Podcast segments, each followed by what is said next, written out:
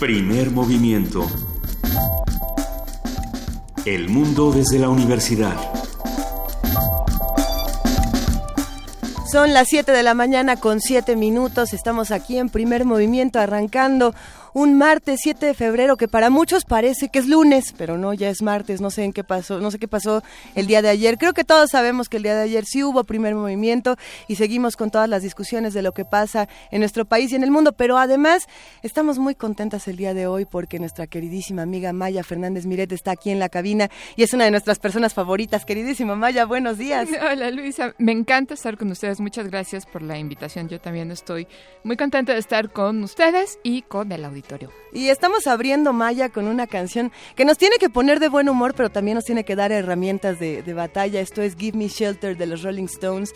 Esta canción que en 1969 eh, planteaba todo un panorama de, a ver, eh, sí, pareciera que estamos en guerra, pero no lo estamos y vamos a encontrar un refugio eh, los unos con los otros. Y pues sí, en esas andamos, en todo lo que pasa en el mundo. Hablábamos precisamente antes de que empezara el programa de todo lo que pasa con estas empresas estadounidenses e internacionales que se están sumando a, estas demandas a Donald Trump, por ejemplo.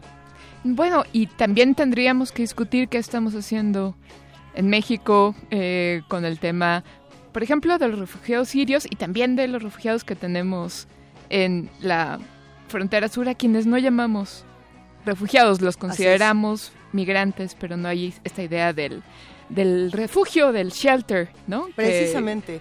Eh, podemos verlo en la parte sur de nuestro país, como podemos analizar el fenómeno de lo que está pasando en Haití. Precisamente eh, todos estos haitianos que se quedaron en México, en la parte de la frontera norte, estamos, estamos hablando de dos fronteras que están teniendo migrantes que no son considerados refugiados, que no tienen ninguna, ninguna eh, calidad de nada en nuestro país y estamos siempre criticando al juntos sin ver cómo resolver las políticas de lo nuestro. Y tenemos niños que han venido de Centroamérica, algunos lograron pasar a Estados Unidos, otros se quedaron aquí y no tenemos un programa eh, para primero llamarlos refugiados y luego pues acogerlos y eh, cuidarlos y resolver la situación de estos y muchos otros refugiados que pasan por México que ha dejado de ser un país de paso, Luisa. Tenemos que empezar a asumir que somos un país de llegada y qué vamos a hacer con, con la calidad migratoria de, toda la gente que llega a nuestras costas. ¿Y qué vamos a hacer con nuestras ciudades? ¿En qué momento las vamos a transformar en refugios para los otros? Muchos hablaban en las semanas anteriores de lo que había ocurrido con la constitución de la Ciudad de México y cómo esta ciudad todavía iba a ser un refugio para los habitantes. Esto tendríamos que replicarlo. Si es que aplica, tendríamos que, replicarlo en otras ciudades y considerar qué está pasando en el resto de nuestro país. Esta noticia que desde el día de ayer estuvo dando vueltas en los medios de comunicación de los 87 periodistas veracruzanos que denuncian este cerco informativo en el que no se ha dado eh, información de, los escenarios de violencia terrible que se están viviendo en este estado donde, bueno, salimos de Duarte, entramos a Yunes y qué va a pasar. Eh, yo creo que tendríamos que pensar en eso, en cómo volvernos refugio de todos los que estamos en un lugar tan difícil como este, ¿no? Y bueno, por eso a los Rolling Stones el día de hoy. ¿Que ¿La escuchamos más? ¿Le subimos? Venga.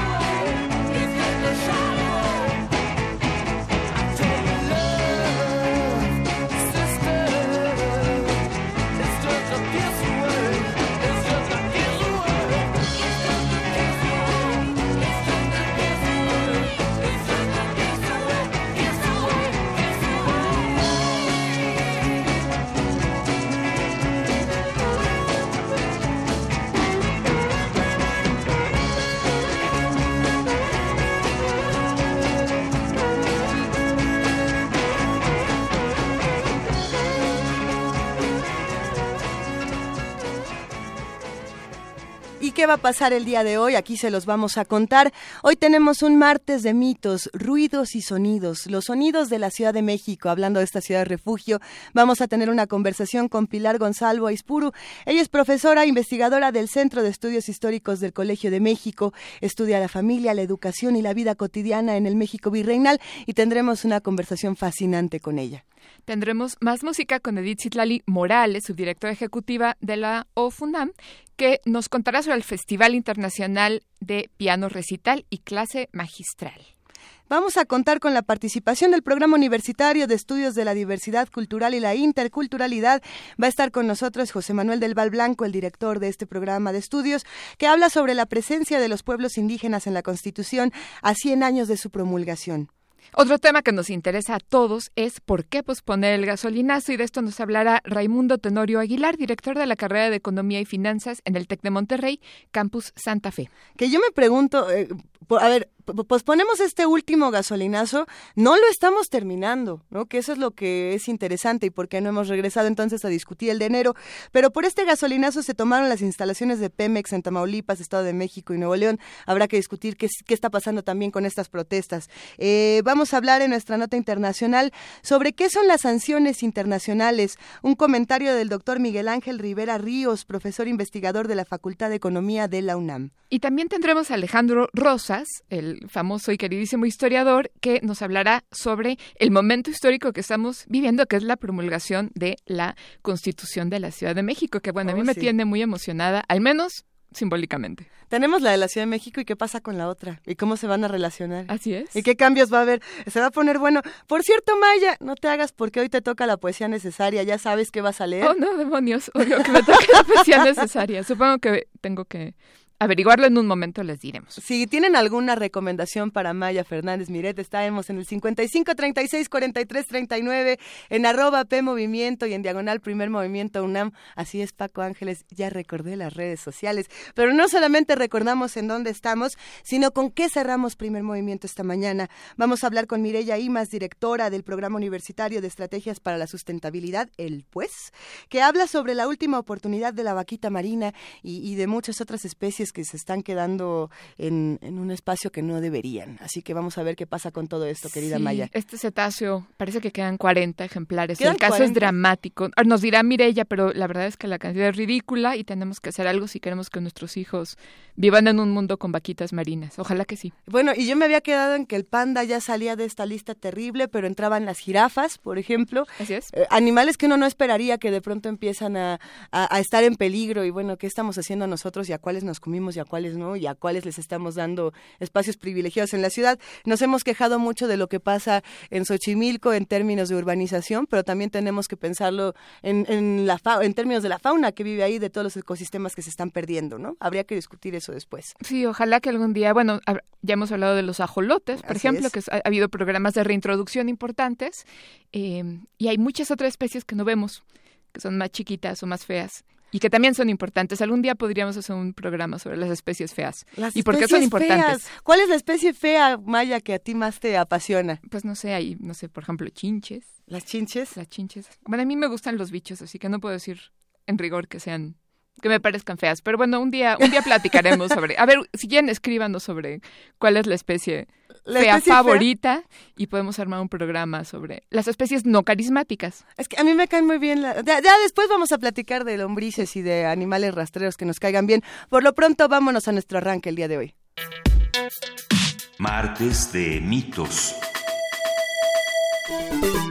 Los términos sonido y ruido suelen confundirse porque se usan de manera cotidiana e indistinta para hacer referencia a lo mismo y sin embargo no lo son. El sonido se define como la sensación que se produce en el oído tras el movimiento vibratorio de las cosas y se caracteriza porque es placentero y agradable de escuchar.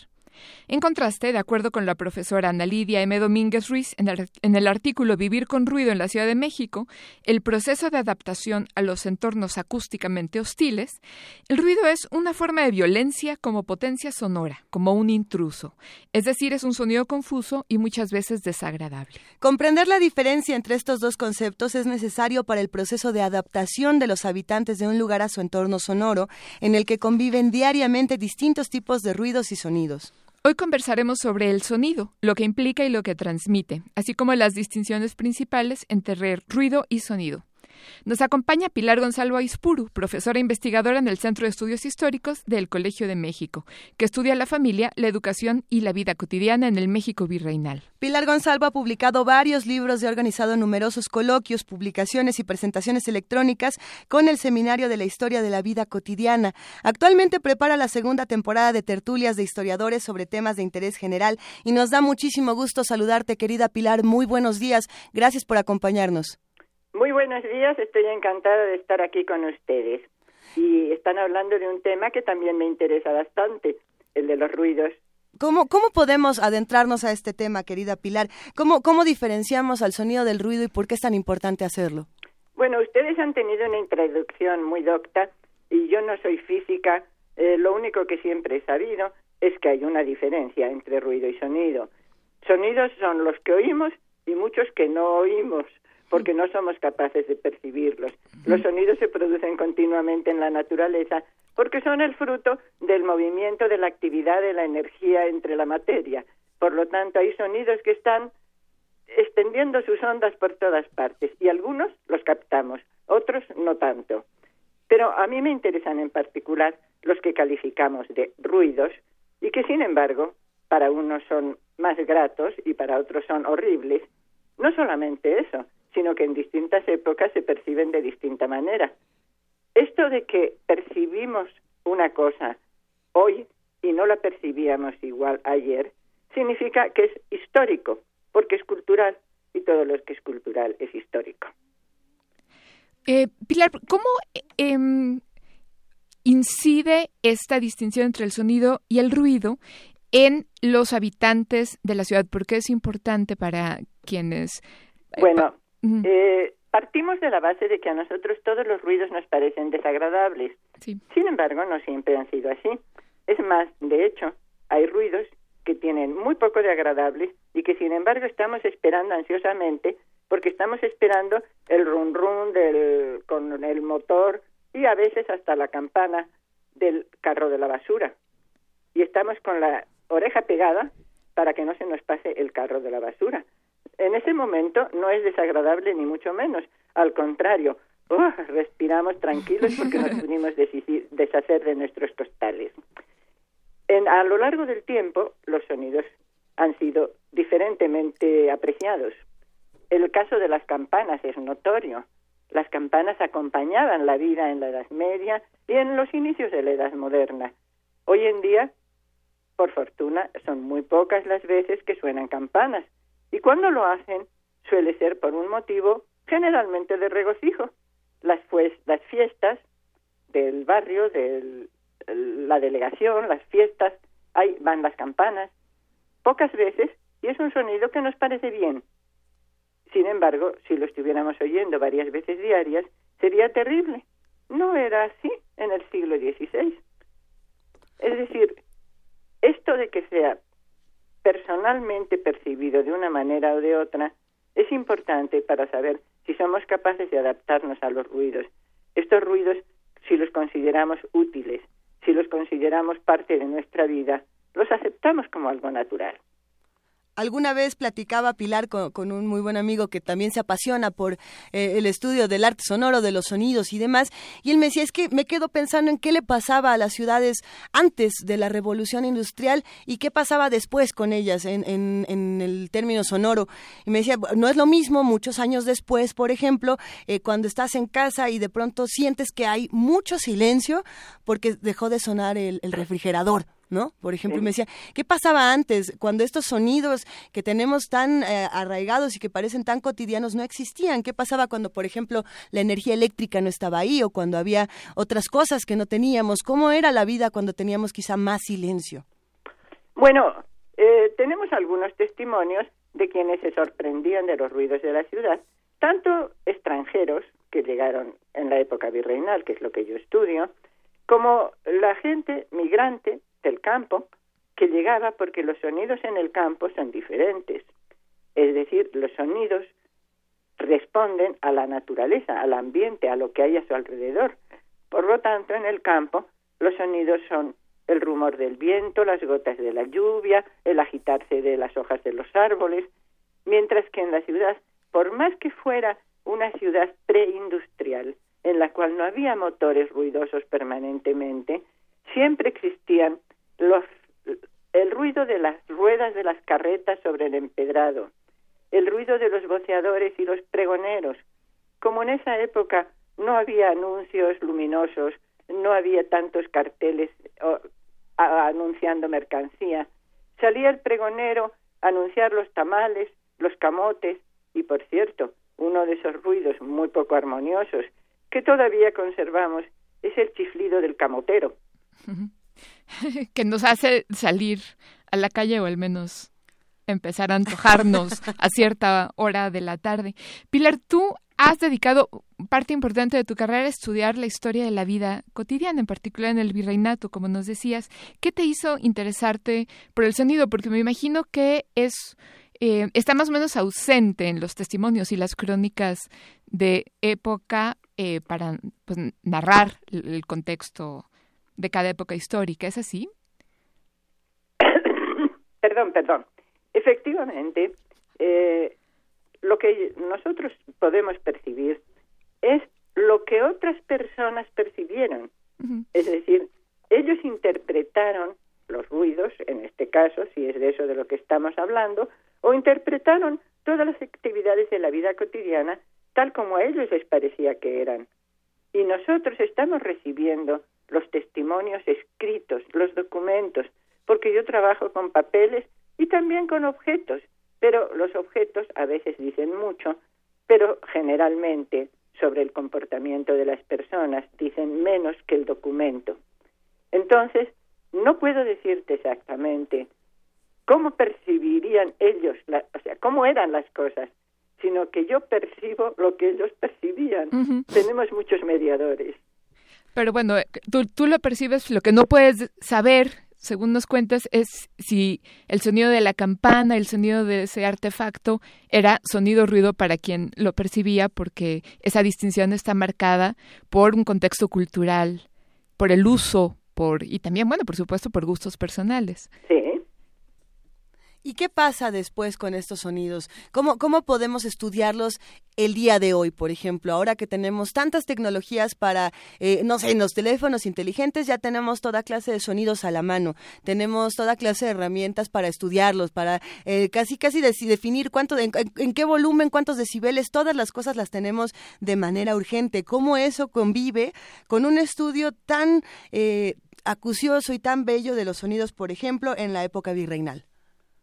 Bueno, efectivamente, hoy tenemos que estar necesariamente adaptados a un mundo diferente. Aquel era un mundo eh, más pequeño, incluso, aunque a pesar de que la Ciudad de México fue grande siempre. Así es. Eh, sin embargo, en el cual el barrio, el rumbo, la zona, eh, la parcela eran un terreno familiar en el cual uno se movía y esperaba ciertos ruidos.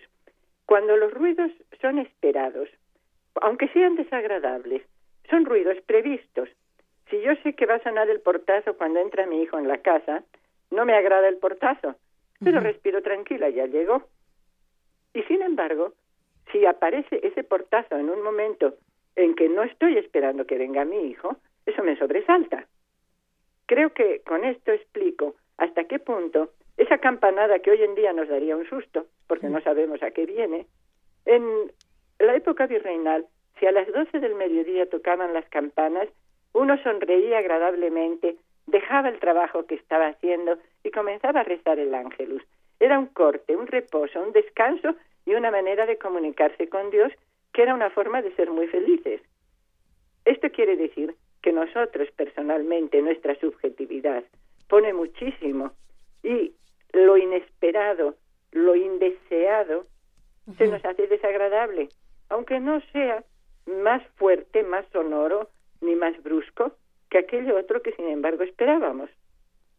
Esto, esto se antoja muchísimo. Eh, me, me, quedo pensando, como, como bien dices, Pilar, en, los sonidos que teníamos antes, en los sonidos que tenemos ahora, pero sobre todo en los que pueden hacer nuestra historia personal. Eh, así como tú puedes hablar de esta puerta y de estas campanas, algunos dirán, bueno, el sonido de los gatos cuando entro a mi casa, los maullidos de, todos mis gatos, otros hablarán eh, de los refrigeradores, como decíamos, y cada quien tiene una serie de sonidos que lo definen. Pero ¿cuáles serían estos sonidos que definen a nuestro país o a la sociedad mexicana? A mí me parece importantísimo este de las campanas que dices, pero también podríamos irnos por las calles y escuchar el, triángulo de los azucarillos o muchos otros sonidos que han definido la historia de nuestro país. ¿Cuáles para ti serían estos sonidos?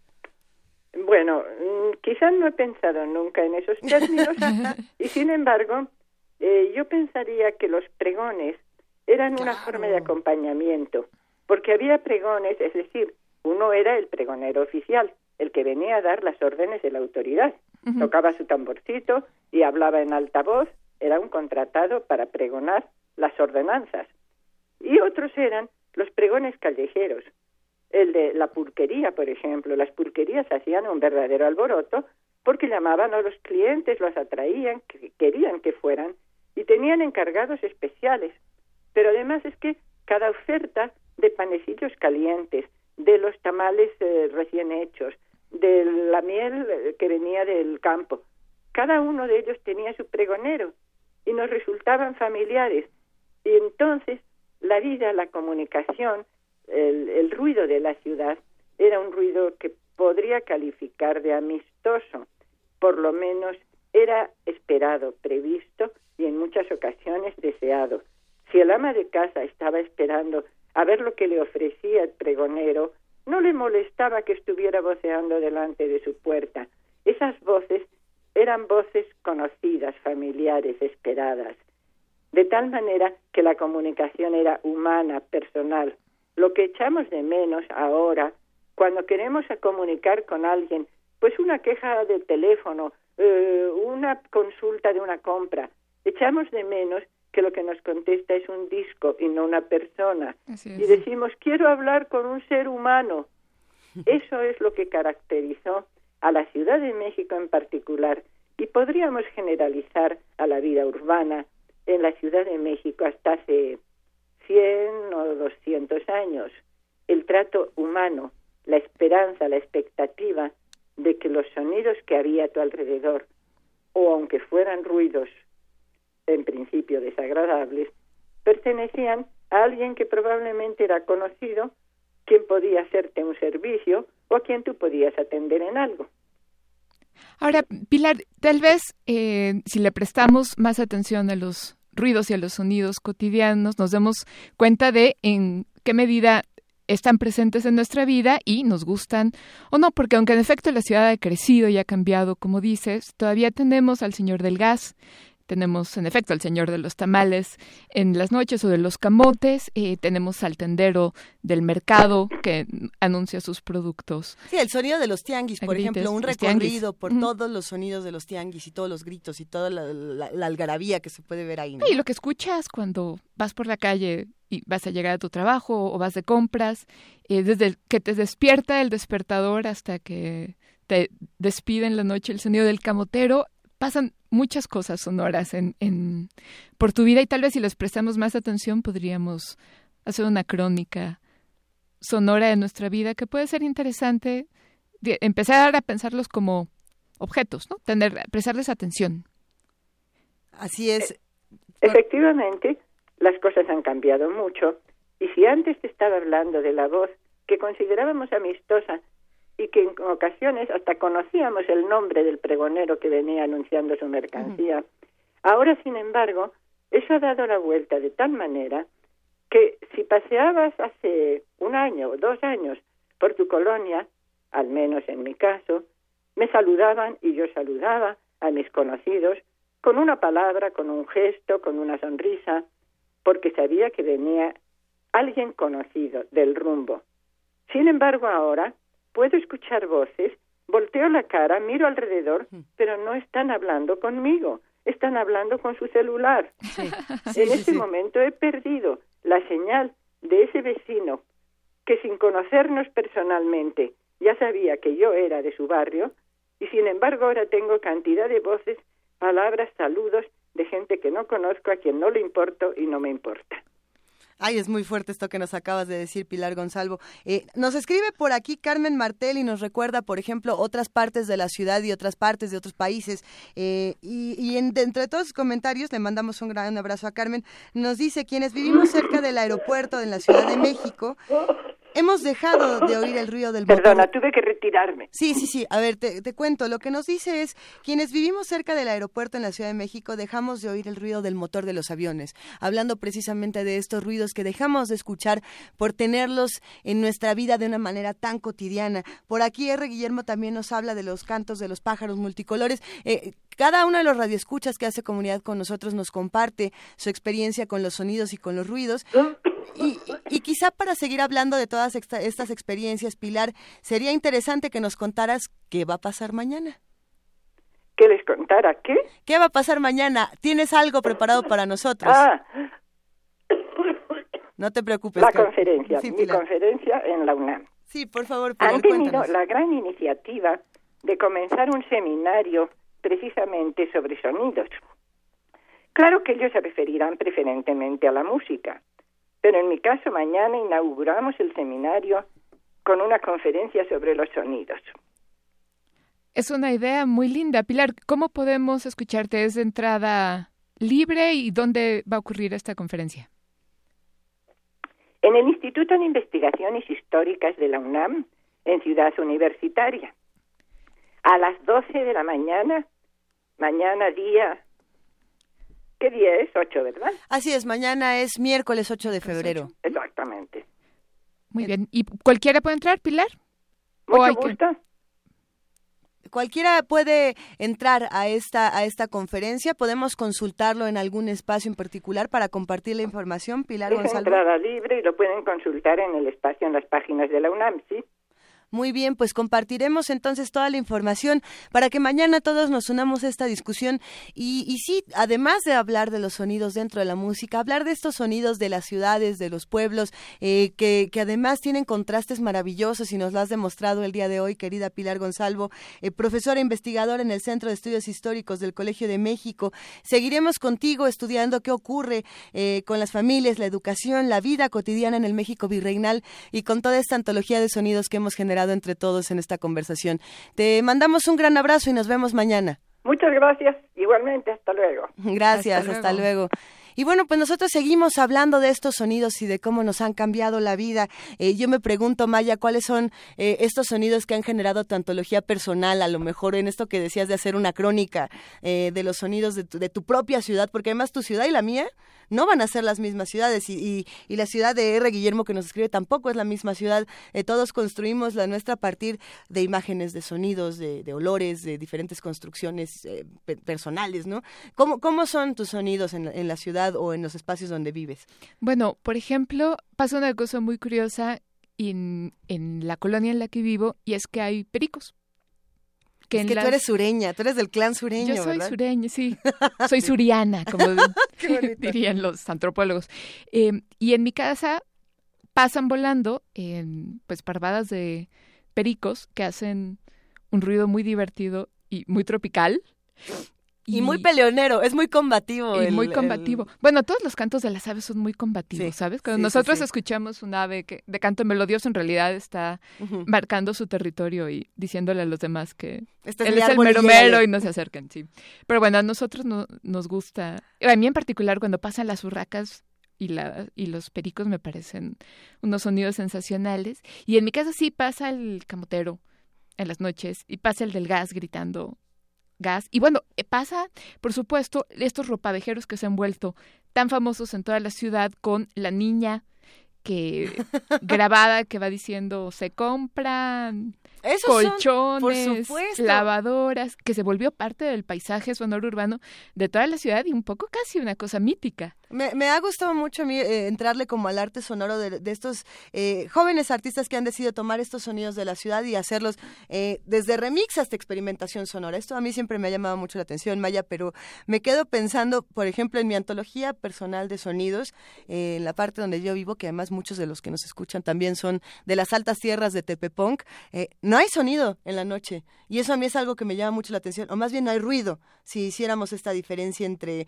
sonido y ruido de la que estábamos hablando, hay mucho silencio. Y a mí me sorprende porque cuando he intentado dormir en otras partes de, la ciudad, eh, y además me he mudado como 80 veces y siempre regreso a mi querida, a mis queridas tierras del querido cerro. Eh, el sonido y el ruido me impresionan mucho y, a veces me asustan durante la, la noche. Y, eso pasa, e, el, sonido se vuelve algo importante cuando estamos hablando de, muchos silencios. ¿no? Eh, el sonido de un coche a las 3 de la mañana es como, ¡Ah! Pasó algo, algo está pasando en las calles. Y eso todavía pasa en algunos espacios de nuestra ciudad.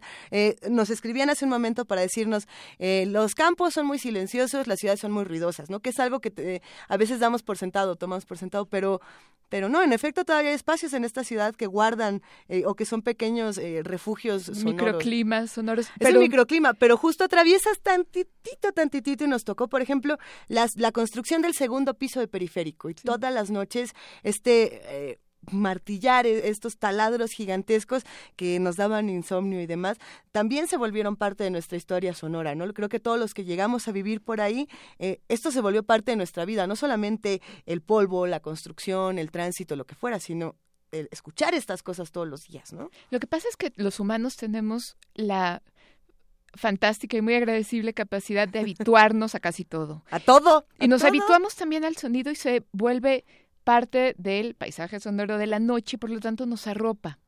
Y entonces, si estás acostumbrado al ladrar de los perros o al paso de los coches, se vuelve parte de tu contexto y termina volviéndose invisible. Em, por suerte, porque de otro modo sería una tortura, se vuelve parte del, simplemente del, del día a día, de la cotidianidad. y deja de ser ruido, supongo. Si piensas que el ruido es lo inesperado hasta cierto punto, pues esos sonidos se vuelven simplemente sonidos cotidianos y conocidos. Y si regresáramos a la música, Maya, podríamos ah. pensar en todos estos sonidos que eh, en un principio en la música no eran, no podían ser concebidos o parecían eh, en algunos casos hasta blasfemias cuando hablamos de, de otro tipo de música. Eh, y cómo esto se fue, se fue volviendo una controversia a lo, a lo largo de los años, la introducción de nuevos sonidos, no solamente de la, experimentación sonora que tenemos actualmente, sino desde los mismos periodos eh, clásicos, y cuando digo clásico todo uno salta y me dice, es que eso no era clásico, pero eh, lo que quiero decir es, las cosas han cambiado también en los terrenos musicales y tenemos sonidos que no teníamos, tenemos ruidos que no teníamos, y pues ¿por qué no escuchamos una muestra de esto con un poco de Franz Schubert? ¿Qué te parece? Me parece muy bien, vamos a escuchar el Conning de Franz Schubert y ustedes juzgarán si es sonido ruido.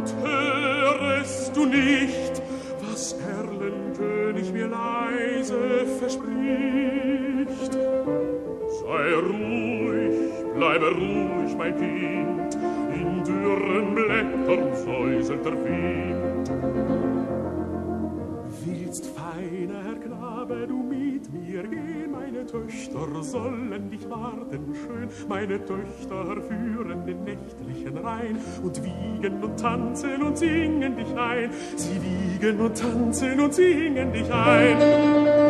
Mein Vater, mein Vater, und siehst du nicht dort, der Königstöchter am düsteren Ort? Mein Sohn, mein Sohn, ich sehe es genau, es scheinen die alten Weiden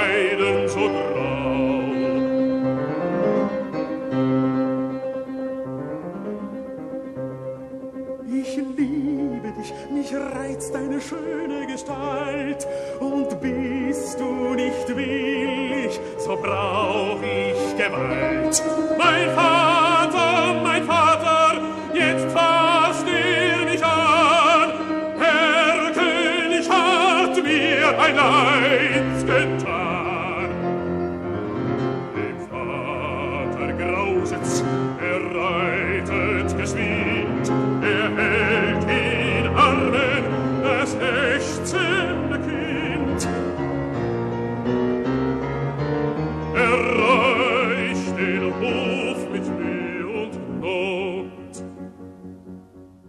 Por qué es pertinente esto que acabamos de escuchar, Maya? Bueno, esto que acabamos de escuchar es eh, un ejemplo de líder que era pues el antecesor de la canción de los Rolling eh, que escuchamos O sea, hace de- rato. El abuelito de la canción. De Schubert a, a Give Me Shelter tiene todo, todo Shelter. tiene sentido. Hay una continuidad porque bueno, antes no existía la canción como la conocemos, es decir, un señor que canta acompañado de un instrumento. eh, la canción era otra cosa, era una cosa popular, eh, donde existía más la improvisación y había como muchas versiones locales, iba cambiando con el tiempo. La canción así nace como con el líder. Eh, sé que el día de ayer platicaron precisamente de, de aquí en primer movimiento de Lady Gaga y su presentación en el Super Bowl. Y muchos de los comentarios en redes sociales que a mí me llamaban la atención es que decían, esto no es música, esto es puro ruido y pura, eh, puro efecto especial y puros fuegos artificiales y no tuvo nada de calidad esta presentación. Independientemente de si a uno le gusta o no una presentación que podríamos llamar contemporánea, como esta que, que vimos en el Super Bowl de- de- del 2017, podemos pensar que hubo todo un proceso, como bien dices, Maya, para llegar ahí y que esta misma discusión se tiene cada 50 años, que eso es lo que a mí me emociona muchísimo. O tal vez menos. Menos. Me- yo creo que cada generación considera que lo que está escuchando es música y sus padres y sus abuelos dicen que es puro ruido, que no tiene, ruido y no tiene sentido. no tiene melodía, no tiene sentido, es desagradable. Eh, eh, pero las nuevas generaciones que lo escuchan, tal vez no les importe demasiado que sea agradable. Eso pasaba, por ejemplo, con el punk. Por supuesto. Que decían, bueno, es que no, que, no queremos hacer Justamente. música agradable, queremos al contrario, hacer cosas que te perturben y, Y- te muevan, pero es música. Y cuando de pronto llegan, no sé, los Sex Pistols, ¿no? En, en los años 70 y, y llegan con estas canciones que duraban menos de un minuto y que solo era como el guitarrazo y el grito y alguien decía, bueno, es que esto es ruido y no tiene además ninguna estructura musical y, y Johnny Rotten les decía, bueno, pero ¿quién intentaba hacer algo así? ¿No? Sí, y, no. y con eso eh, callaba a un montón de, de furiosos. Pero yo también podría, podríamos regresar todavía un poquito más, como por ahí de los años 50, la década de los 50, cuando empieza la música concreta, ¿no? Y precisamente eh, Frida Saldívar, nuestra productora y una servidora, somos admiradoras de Pierre Schaffer, que es un- uno de estos experimentadores de la música concreta, si no es que el papá de, de este género. Y cuando llegaron sus composiciones, la, la gente tampoco las entendía. Y dicen, bueno, ¿y esto qué es? Y no tiene nada de música. Pero además le tocó en un momento, creo, muy difícil, eh, porque estábamos en, en, en esta sacarina musical estadounidense Claro. de, de lo que pasaba desde que íbamos del blues pasando por Hillbilly hasta que llegamos al, pop rockabilly, más, sí, popero más sacarina y suavecito. fresa. Y llega la música concreta y de pronto Pierre Schaffer, eh, que de hecho esto fue un poquito antes, en 1948, dice, a ver, les voy a poner esto y vamos a escuchar el estudio de los torniquetes.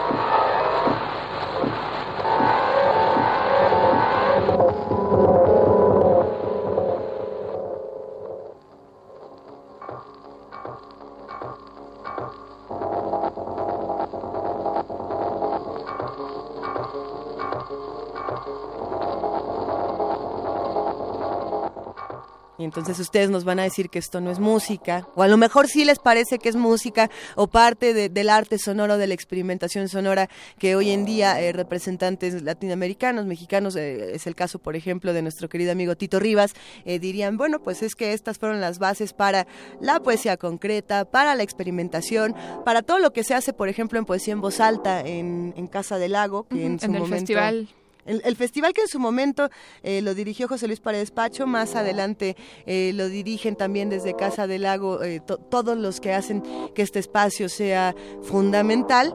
Y, yo me quedo pensando, esto también es el antecedente para muchas de las bandas industriales. Ya me van a decir que me quiero poner industrial, querida Maya. no, no te pongas industrial. No me pongo industrial, pero pensar en bandas como Eistrusen Neubauten, Nine Inch Nails, Throbbing Gristle, quien por cierto van, van a estar aquí en la Ciudad de México en el Festival Normal y bueno, pues valdrá mucho la pena para los que se interesen en este tipo de experimentación conocer proyectos como Psychic TV que actualmente siguen por esta vena de la experimentación. Pues bueno, hay que dar esa propuesta. ¿Qué les parece eh, Pierre Schaffer con todo, con todo lo que está haciendo? Pues ahí está.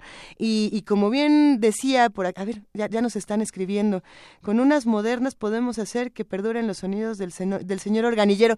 Claro, el organillero, ese sí es como de la Ciudad de México por siempre, ¿no? Que además tenían estos cilindros bellísimos, Maya. Sí, no, y que incluso tenían versiones de los Beatles. ¿Nunca escuchaste un organillero que tocaba?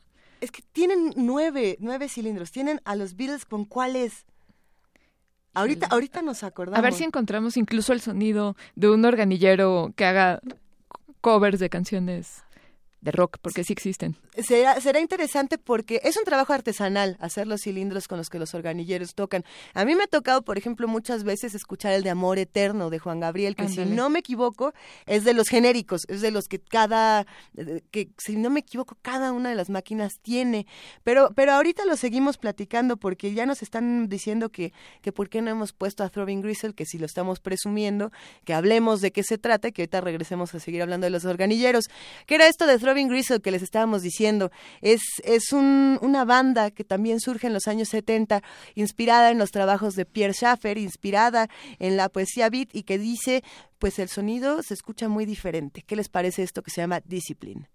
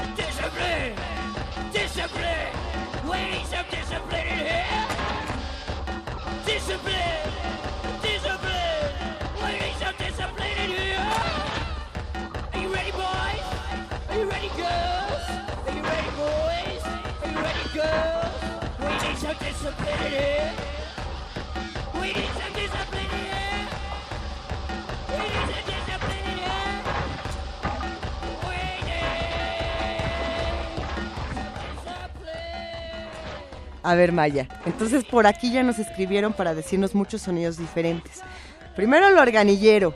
Luego por acá también nos dicen que los pregoneros, que ya habíamos mencionado, nos hablan de, de, los gritones, de estos que llevaban los periódicos por las calles, y eso todavía pasa ahí por donde vivo yo, no, toda, no todas las calles sigue ocurriendo, y que te cuentan el crimen de la semana que pasa en tu colonia, o el, o el suceso importante de la colonia, que puede ser desde algo violento como un asesinato, que es lo que nos cuentan en este mensaje, hasta la boda importante que tuvo eh, tremenda fiesta en la colonia. Bueno, los gritones eran muy famosos y muy importantes, y hay un cuento de Francisco Hinojosa que se llama A Golpe de Calcetín, ah, que cuenta la historia de un niño. Eh, y, si nos echamos esa en poesía necesaria, ¿no te gustaría un fragmento de, ese? ¿Lo pensamos? Vamos a pensarle. Yo sigo, sigo indecisa, pero bueno, no se preocupen, tendrán poesía necesaria. También están los gritones eh, de la lotería. Los niños gritones, que no sé si han ido alguna vez a uno de los eventos que ocurren ahí en el edificio de la Lotería Nacional, pero es muy interesante ver cómo gritan, porque además lo hacen durante mucho tiempo, tarda como una hora la, la eh, Iba a decir la gritoneada, pero no. La gritonita. Eh, vayan a verlo si, tienen alguna vez tiempo y andan por ahí en la noche, eh, porque es muy interesante ver todo el proceso de, de, la, de la caída de las bolitas y los niños gritones que anuncian los números. De aquí nos vamos para allá, querida Maya. A ver, abrazos para Eduardo Lima, que nos habla de zanates, que no son urraques, que no es lo mismo. Un abrazo para Alejandro Peláez, para Abraham Alonso, para Claudia Guerrero, para Gerardo, para Armando Carreto, para Mario Mora y para todos los que nos han estado escribiendo para contarnos de los sonidos que han generado sus propias antologías. Eh, un abrazo también a Gustavo Martín, que nos está platicando aquí, aquí un poco de las diferencias entre lead y, y líder. Entonces lo vamos a platicar más adelante. Ah, muchas gracias. Pero ¿con qué nos vamos a despedir, Maya, de esta sección musical ruidosa? Bueno, hablando del punk y del ruido, vamos a escuchar Booker T de Velvet Underground. Ay, pues qué felicidad.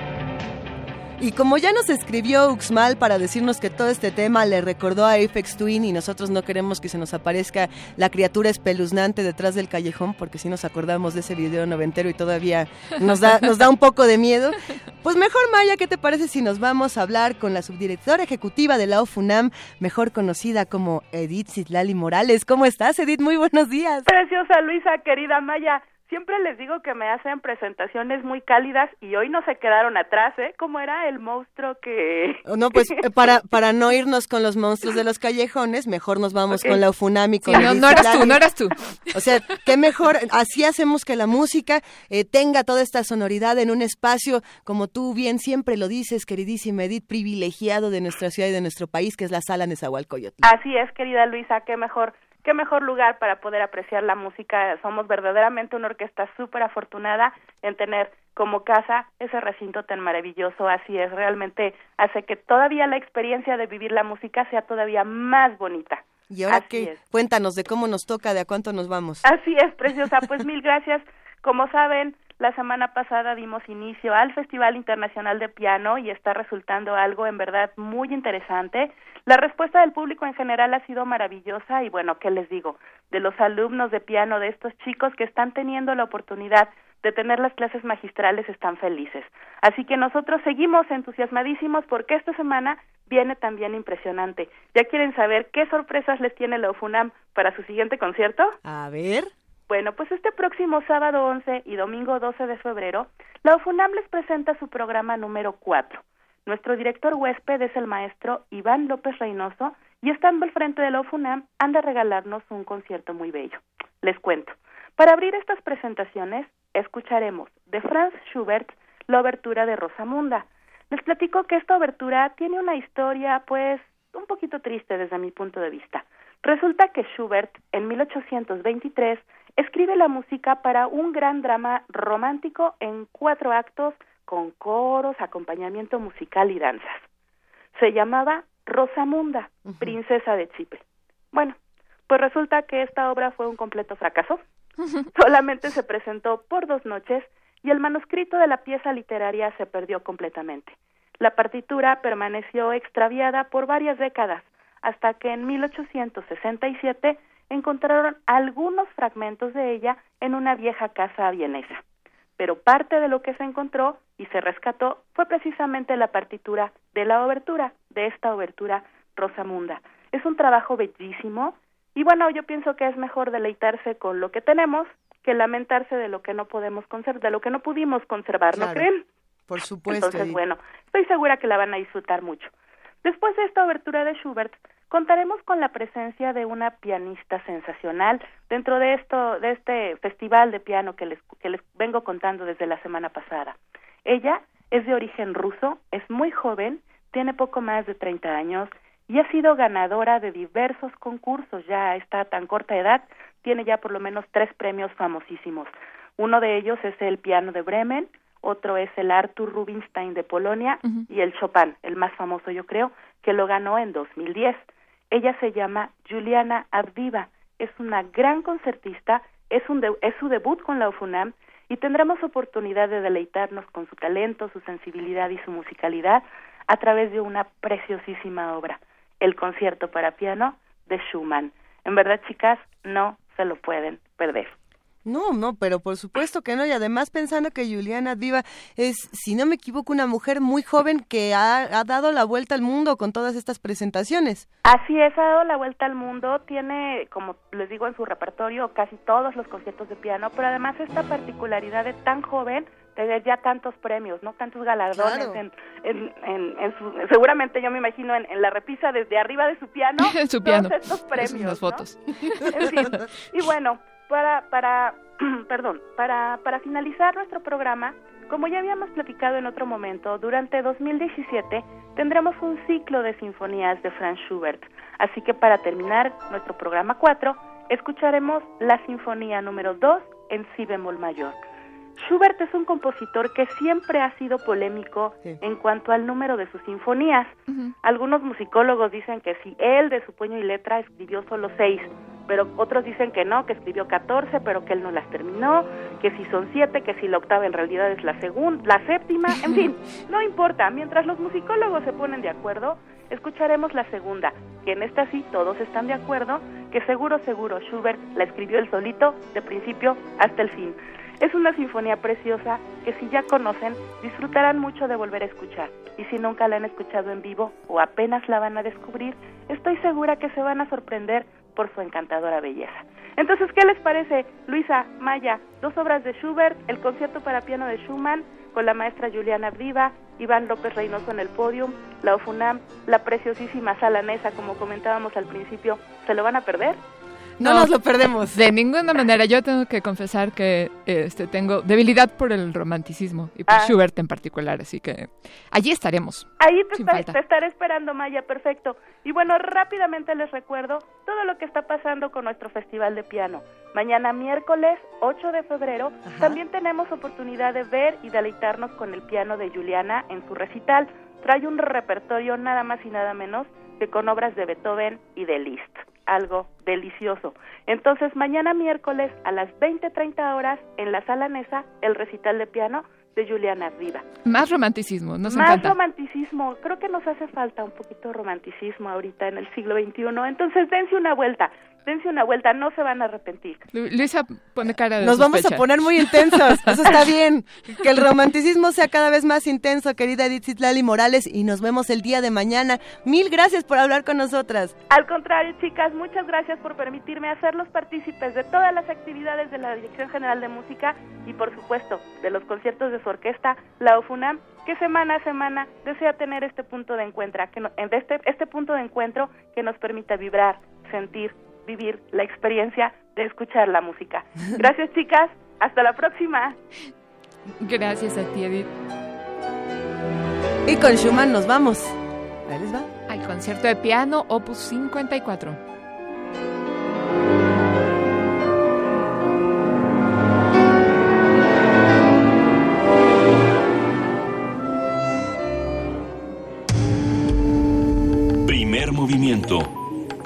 Clásicamente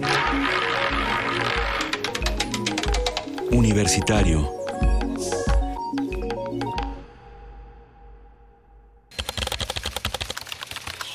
informativo. La UNAM. El rector de la UNAM, Enrique Graue, se reunió con el embajador de Bolivia, José Crespo Fernández. Acordaron estrechar lazos de docencia, investigación y movilidad. La librería itinerante de la UNAM, Clemente Díaz y Dobando, iniciará su tránsito este martes y recorrerá escuelas, facultades e instancias de esta casa de estudios. Habla Alberto Vital, titular de la Coordinación de Humanidades. Vemos concretado un proyecto que surgió justamente de una idea cuando yo era director de filológicas de la propia comunidad del instituto, de hacer llegar nuestros libros más allá de los espacios habituales. En un país con 2.900 municipios, el 90% carece de librerías. Eso para nosotros es un indicador muy fuerte que puede ser muy desalentador y frente al cual hay que responder. Y una manera es llevar nuestros libros de todos o con todas las posibilidades que tengamos a la mano. Nacional. En entrevista con Radio UNAM, Raúl Carranca y Rivas, abogado constitucionalista y profesor emérito de la Facultad de Derecho del UNAM, habló sobre el centenario de la Constitución. La Constitución del 17, que ayer se festejó con toda solemnidad, pues eh, ya no es la Constitución del 17. Es decir, festejamos algo que no tiene que ver absolutamente nada con lo que sucedió en Querétaro en el Teatro de la República. Lleva alrededor de 700 reformas adiciones, modificaciones.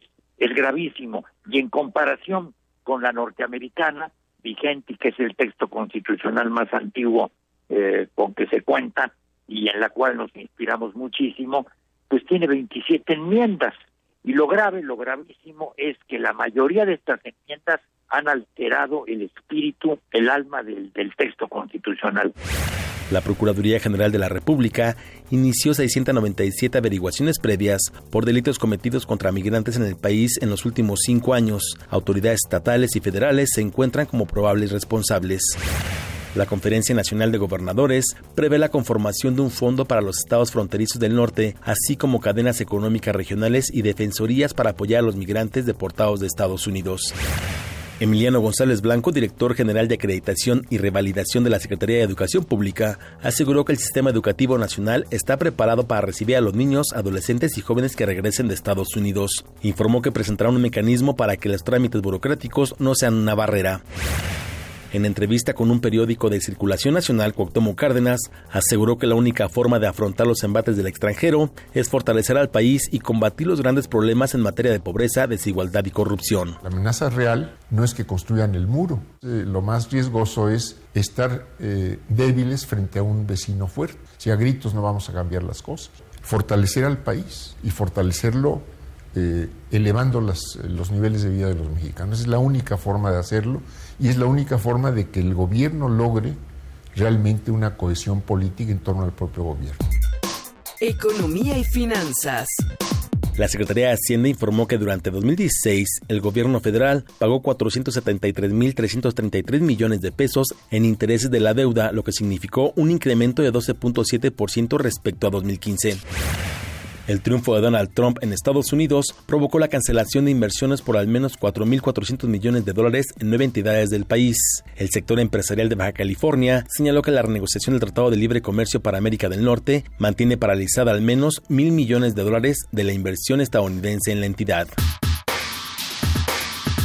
internacional. El británico se pronunció en contra de la visita de Donald Trump a Reino Unido. Aseguró que el magnate no se ha ganado el honor de hablar frente a ese órgano. Antes del veto impuesto a los inmigrantes, yo mismo me había opuesto firmemente a un discurso del presidente Trump en Westminster Hall. Después del veto a los inmigrantes, me opongo todavía más a un discurso del presidente Trump en Westminster Hall.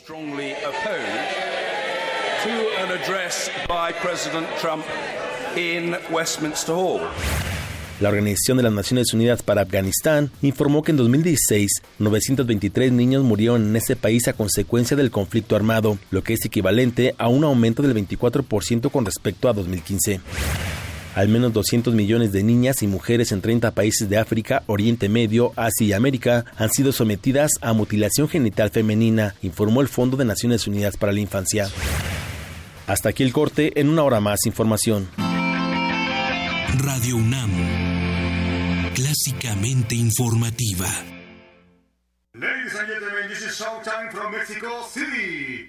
Con ustedes, el sonido.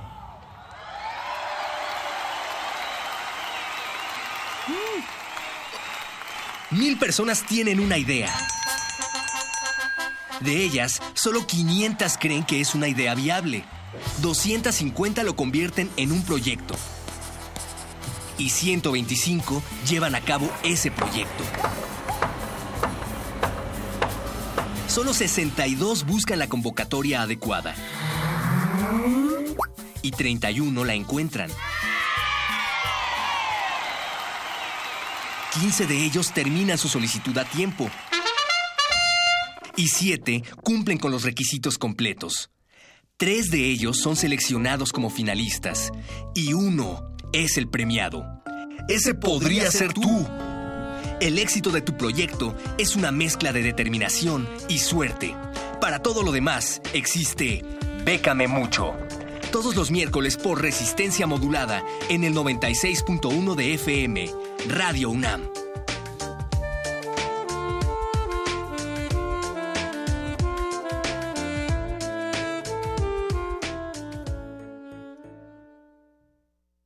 De las vistas de Salvador Toscano a la época de oro. Del celular a, la era digital. Filmoteca UNAM, celebrando 120 años de la llegada del cine a México. Sala de exposiciones, acervo y restauración, cine en línea, talleres, hemeroteca. Circuito Mario de la Cueva, frente a la Facultad de Ciencias Políticas y Sociales. Entra a www.filmoteca.unam.mx. Ahí encontrarás la oferta visual que tenemos para ti. Filmoteca UNAM.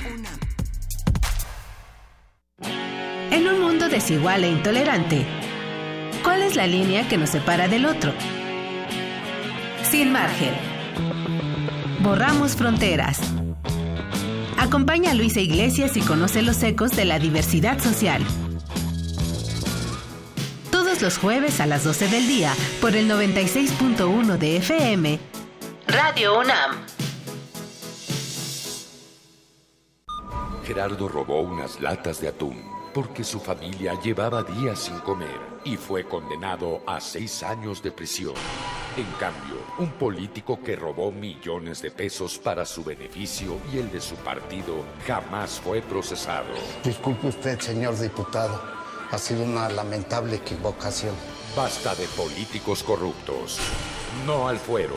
Iniciativa de ley presentada por el partido Encuentro Social. Cierra los ojos. Deja que el mar Báltico te lleve al encuentro de Aki Kaurismaki. En febrero, Cineclub Radio Cinema trae para ti Sombras en el Paraíso, Ariel, Contraté un asesino a sueldo y La vida bohemia. Miércoles de febrero a las 18 horas. Adolfo Prieto 133, Colonia del Valle. Ven y conoce la lente de este cineasta finlandés.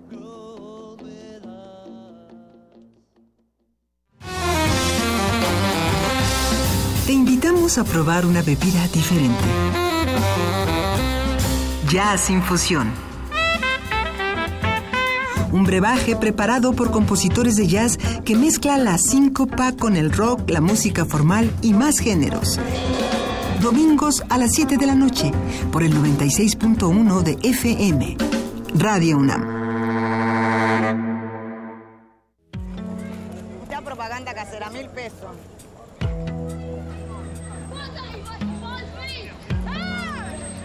of your country. Accordingly, No importa de dónde eres, qué idioma hablas, ni cuál es tu color de piel. Tus derechos humanos son universales y deben ser respetados. Conoce cuáles son y cómo protegerlos en un programa de análisis y reflexión sobre este tema con Diego Guerrero. Derecho a debate. En la cultura de la legalidad participamos todos. Te invitamos a una mesa de discusión con estudiantes universitarios y especialistas todos los lunes a las 10.05 de la mañana.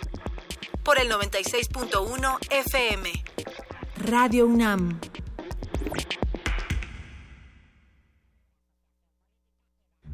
Ballets de todos los tiempos. Música medieval, barroca, moderna. Los sonidos que hacen mover al cuerpo en un solo programa. Diáspora de la danza, lunes a viernes a las 6.40 de la mañana y su retransmisión a las 3 de la tarde.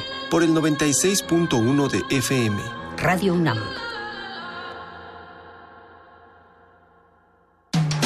Búscanos en redes sociales, en Facebook como Primer Movimiento UNAM y en Twitter como P Movimiento o escríbenos un correo a primermovimientounam@gmail.com.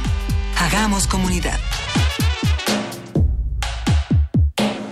Y a las 8 de la mañana con 12 minutos estamos Maya Fernández Miret y Luisa Iglesias, que además le mandamos un abrazo gigantesco a nuestra jefa de información, Juana Inés de ESA, que como ya se habrán dado cuenta, no está el día de hoy, pero sí está con nosotras. Bueno, siempre está aquí, querida, querida Maya. Siempre está aquí, pero esperemos que esté descansando, que nos vigile desde, desde su cama. Desde su cama y descanse el día de hoy, ya mañana estará aquí de vuelta con todos nosotros. y los que nos escuchan están descansando, ya están trabajando. ¿Qué les tocó hacer el día de hoy? Muchos nos han escrito, por aquí también nos dicen que estas versiones de música clásica con sintetizador eh, de Isao Tomita les parecen geniales. Ah, Isao Tomita era sensacional. Por ejemplo, que también uno podría hablar de Wendy Carlos en ese caso, ¿no? Walter Carlos, quien se vuelve Wendy Carlos después y que hace también versiones clásicas con sintetizador. Y así nos han mandado muchos mensajes. Por aquí Andrea González nos dice, después de esa rola, que me imagino que era la la rola de Lou Reed, nos podemos seguir con una de Robert Rodríguez. Pero ¿de qué Robert Rodríguez estamos hablando? ¿El cineasta? Porque ¿Acaso es músico también? Si nos estamos yendo del crepúsculo al amanecer, o sea, yo, yo, yo le entro, pero no estoy segura de que sea ese de lo que nos estás hablando. Querida Andrea, vuélvenos a escribir y dinos qué quieres escuchar. ¿Qué quieren escuchar los que están haciendo comunidad con nosotros? Estamos seguras de que tienen ganas de escuchar una nota del ADN antiguo con Cristina Godínez, así que ahí les va. Hace 17 años se obtuvo la secuencia completa del genoma humano. A partir de entonces se han dado importantes avances como conocer el ADN de especies animales y vegetales desaparecidas. Investigar el pasado permite acercarnos al conocimiento de la variación genómica de las especies antiguas y poder contrastarla con situaciones actuales. La información que arroja este trabajo tiene que ver con aspectos de evolución, la selección e incluso las tendencias evolutivas. En nuestro país, el Laboratorio de Interacción Núcleo Mitocondrial y Paleogenómica del Centro de Investigación y Estudios Avanzados Unidad de Irapuato se encarga de esos trabajos. Para el doctor Rafael Montiel Duarte, responsable del laboratorio, se trata de un área relativamente novedosa en la ciencia que ya está rindiendo frutos. En el campo del DNA antiguo, las capacidades que tenemos de responder a nuestras preguntas dependen de la preservación del DNA. Desde hace mucho tiempo se reconoce que el DNA pues es una molécula que se degrada y que no dura para siempre. Su degradación está sujeta a las características físico-químicas en las cuales se depositan los restos después de la muerte de los organismos. Si estas características son favorables, por ejemplo, en suelos que están permanentemente congelados, llamados permafrost, se ha visto que el DNA puede durar por muchísimos años, incluso se piensa que puede llegar a permanecer por más de un millón, millón y medio de años. En cambio, en zonas en las cuales las condiciones son adversas, por ejemplo en regiones tropicales, se piensa que el DNA pues no podría sobrevivir por más de unos cuantos miles de años. Un ejemplo del trabajo realizado en el laboratorio tiene que ver con el ADN del maíz. El maíz diverge de su ancestro salvaje, de acuerdo a estudios genéticos, hace aproximadamente 9.000 años. Entonces, los restos más antiguos de maíz que se conocen, macromoleculares, andan alrededor de los 6.000, poco más de 6.000 años. En este caso, nosotros tuvimos la fortuna de colaborar con el maestro Ángel García Cook, fuimos a rescavar unas cuevas en Tehuacán, de las cuales él había colaborado en excavaciones en los años 50 y habían recuperado restos muy antiguos de maíz. Entonces pudimos volver a recuperar restos que están eh, fechados en más de 5.000 años y analizando el DNA pudimos encontrar que sí preservaban todavía material informativo. Fuimos capaces de recuperarlo y reconstruir información que está resultando muy valiosa para entender el proceso de domesticación. Para estudiar el ADN antiguo, el laboratorio cuenta con tecnología de punta, que incluye sistemas de purificación de aire y presión positiva. Esto para evitar la contaminación de las muestras, además de que los investigadores son muy cuidadosos en la extracción de material genético.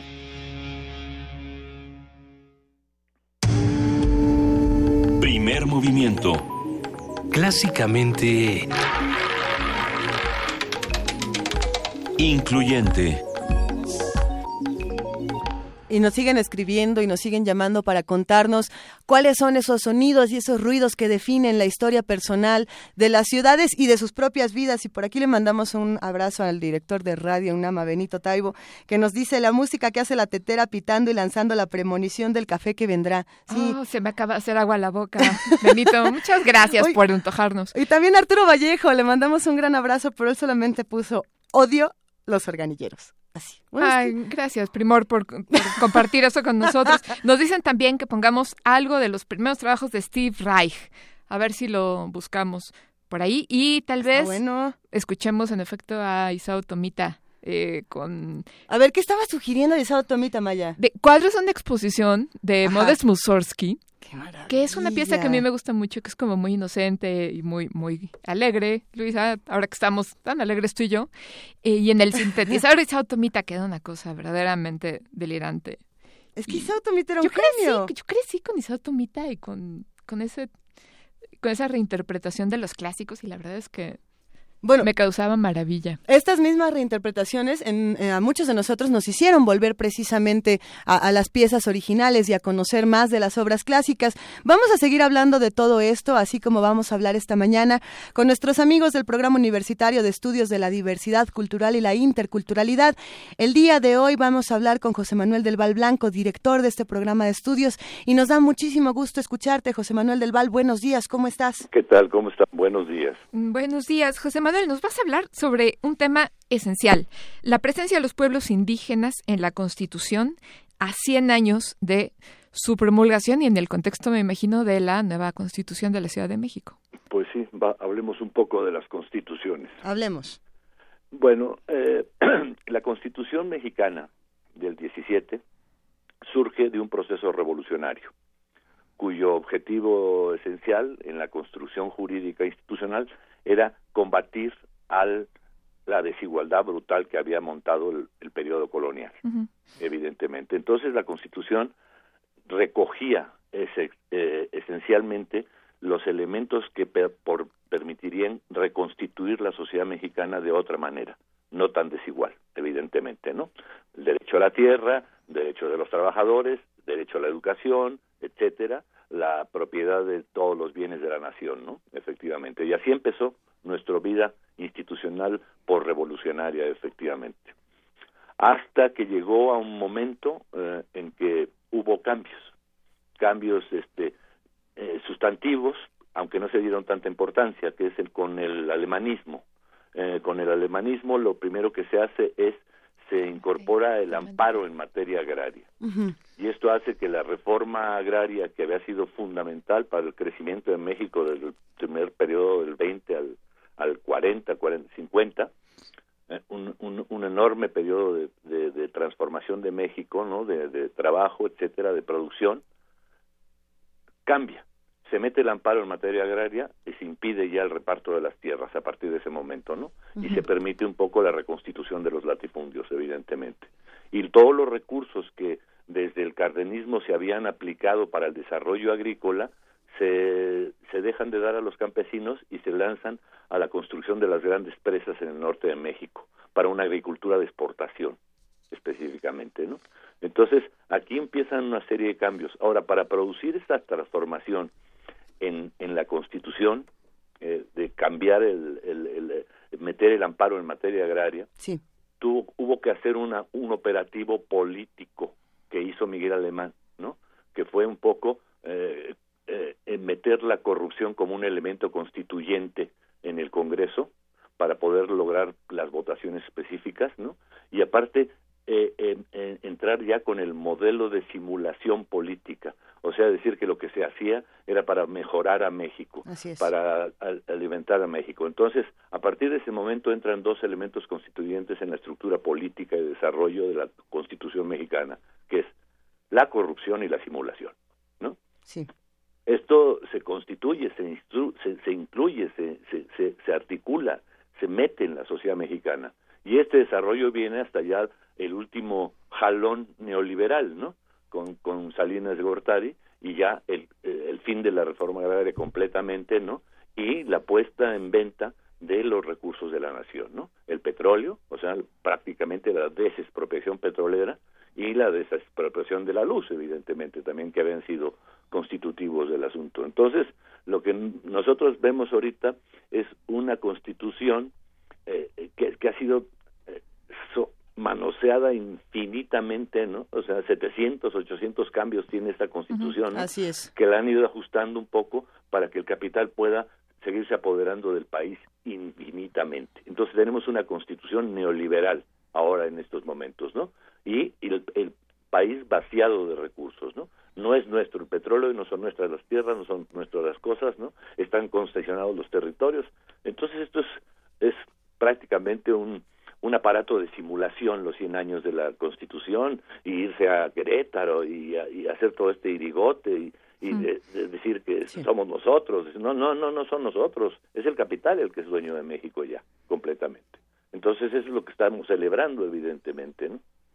Eso sería con respecto a la, nuestra Constitución Nacional, la, la, la que se supone iba a acabar con la desigualdad en México y la tiene ya consolidada, profunda y, y casi estructurada para siempre, ¿no? Evidentemente, como está montada el, el, el, el asunto. Uh -huh. Y luego viene este resultado del pacto, ¿no? Del pacto que hicieron, el pacto perverso en el último que hicieron los, los, los políticos, ¿no? Las cúpulas políticas de entre los este uh, zanahorias que había puesto el, el, el PRI para el pacto era el que se haría la constituyente de la Ciudad de México, ¿no? Y entonces genera este modelo de constitución de la Ciudad de México que eh, eh, eh, tiene muy satisfechos a muchos, ¿no? Sí. es un avance, nos dicen, ¿no? No, no es suficiente, pero es un avance, efectivamente. Y yo creo que no, que no, no es suficiente ni es un avance, porque está llena de ambigüedades y de problemas que, que no van a tener solución concreta, efectivamente, ¿no?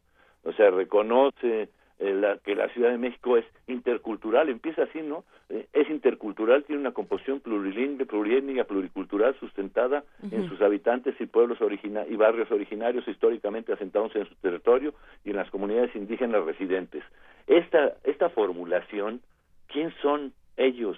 ¿Cómo se constituyen? ¿Cómo se van a poder constituir? ¿A qué territorio se refieren su autonomía o su autodeterminación? No hay nada de eso, efectivamente, ¿no? Como no hubo una reforma municipal antes de plantearse una constituyente, ¿no? Entonces resulta ser que Iztapalapa es, es, es que es un ayuntamiento y, sí. y, y la, Miguel Hidalgo es otro ayuntamiento diferente. ¿Qué, ¿A qué estamos o sea, haciendo? Es un operativo corrupto de simulación enorme, efectivamente, ¿no? Y no va a resultar en beneficio de la gente, ¿no?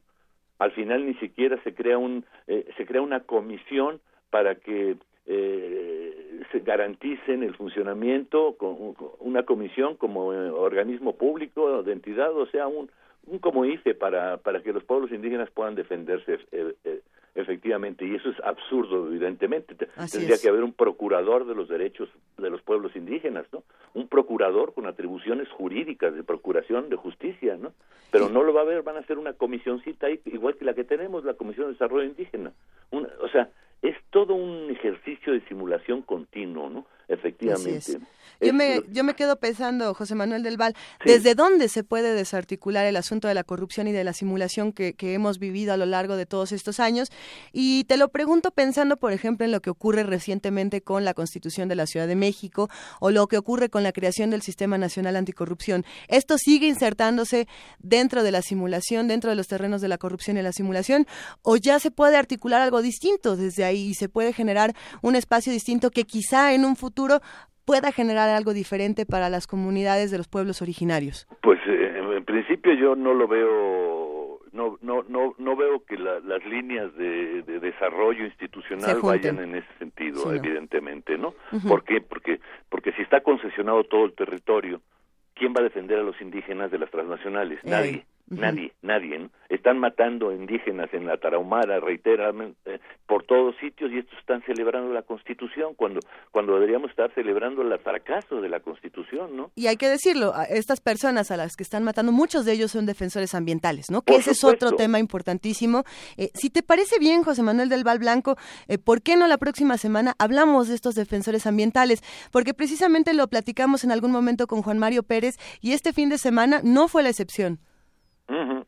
seguimos en lo mismo. No, ¿no? seguimos en lo mismo y aparte no, el problema es que no hay quien los defienda, ¿no? ¿Dónde están las autoridades? ¿Dónde está la policía? ¿Dónde están? Están celebrándose ahí, eh, juntándose todos, ¿no? O sea, es, eh, tú ves la, Ciudad de México, ¿dónde está la policía? Nada más hay policía cuando hay un problema, pero si no, no hay policía, no, no hay, no hay una norma de, de, de, de control de la sociedad, efectivamente, y que hacemos la, la, constitución de la ciudad y no le ponemos fin a este asqueroso violación del ambiente urbano con los grandes espectaculares por todas partes, ¿no? Que se siguen montando, o sea, y, y, que, y que ensucian, hacen un segundo piso para poder ver la ciudad y ya no se puede ver la ciudad porque estás viendo artículos de consumo. ¿Y quién los para pues estos? O sea, ¿quién detiene a esto? Son los negocios del, del gobierno del DF, ¿no? Que está haciendo un gran negocio, un, este es el más grandote de los negocios que están haciendo, evidentemente. Entonces yo creo que, o sea, la simulación y la corrupción siguen siendo componentes esenciales, no de la cultura mexicana, ¿no? Sino de este Estado que tenemos, efectivamente, ¿no? Que es el que la promueve, es el que lo hace, es el que se corrompe. El pueblo mexicano no es corrupto. El corrupto es el Estado mexicano que corrompe al pueblo, ¿no? evidentemente. Entonces, por eso quiero decir, a mí me parece, estamos celebrando y celebrando y celebrando. ¿Qué estamos celebrando? Cuando la violencia está como nunca. Ha habido más muertos en este año que el año pasado, evidentemente, ¿no? Ok, José Manuel, es un tema que va a dar para mucho más y tiene que ser así. Y bueno, te agradecemos que hayas estado hoy con nosotros y seguiremos platicando claro que sí, contigo en el futuro. Muchísimas gracias. A ustedes. Primer movimiento. Clásicamente... Universitario. Nota Nacional. El viernes pasado, la Secretaría de Hacienda y Crédito Público informó que los precios de la gasolina y el diésel se mantendrán estables hasta el próximo 17 de febrero. Y se escucha que te llaman por teléfono y en lugar de decirte seven days, te dicen 10 días.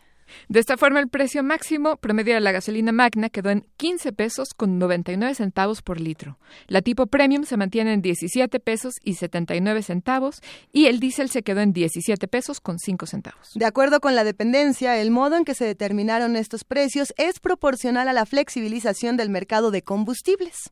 Vamos a ver.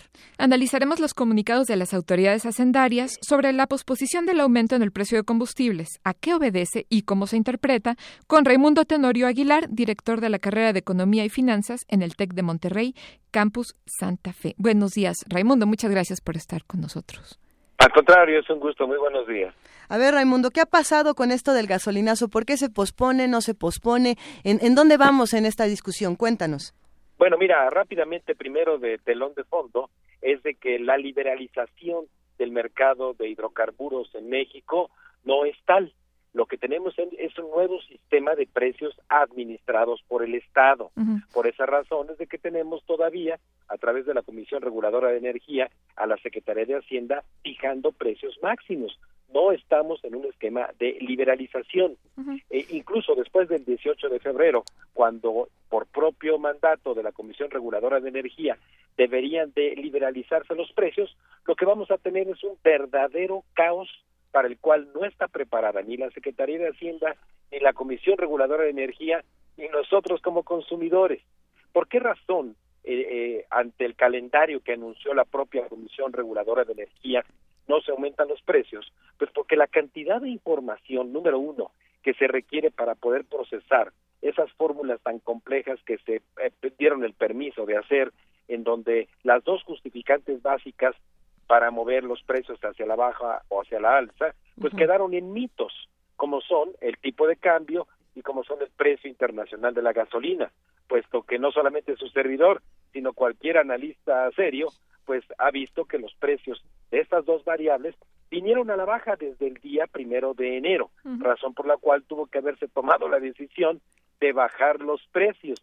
Y se metieron en un enredo tal las autoridades y, repito por cuenta propia de que tomaron la decisión política de no aumentar los precios de las gasolinas posponiéndolo para eh, el día 18 de febrero cuando en teoría y de acuerdo a ese acuerdo, de acuerdo a ese mandato de la Comisión Reguladora de Energía, deberían de liberalizarse los precios. Y Nos quedamos aquí eh, con, con, muchas preguntas en la mente, querido Raimundo Tenorio Aguilar. Eh, pero el asunto de todo esto, y es algo que nos preguntan muchísimo en redes sociales todos los días, es, es el siguiente. Y preguntan, a ver, eh, si esto está pasando en todo el mundo, ¿por qué nos tiene que rebotar a nosotros de esta manera? ¿Por qué no? ¿Y por qué estamos a punto de ver un caos como es el que estás diciendo? mira, porque tenemos 1.450 precios diferentes en las 90 zonas que definieron en la Comisión Reguladora de Energía. ¿Por qué se dividió en 90 zonas?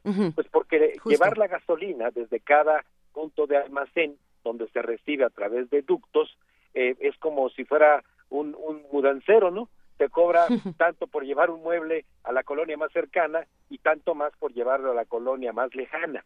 Y en México, en México, 1.480 pipas de petróleos mexicanos son las que distribuyen la gasolina, porque no hay ductos a los puntos de venta.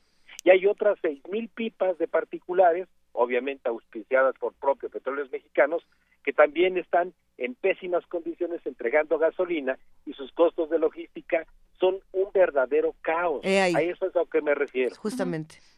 ¿Y qué va a pasar en los próximos 10 días? Muchos de aquí nos están diciendo es que en 10 días nos van a decir que es el doble gasolinazo. ¿no? De aquí al 17 de febrero. Lo que va a ocurrir el día 17 de febrero es que si en verdad son serias las autoridades y no ofenden la inteligencia de quienes poseemos información como somos los ciudadanos y a través de los analistas como su servidor. La, la inteligencia ya está ofendida, pero pero pero adelante, Raimundo. Bueno, pues entonces, si de aquí al día 17 el comportamiento del tipo de cambio y de los precios internacionales de la gasolina son igual a estar estables o bajar como se han tenido su comportamiento, tendrían que ajustarse los precios a la baja.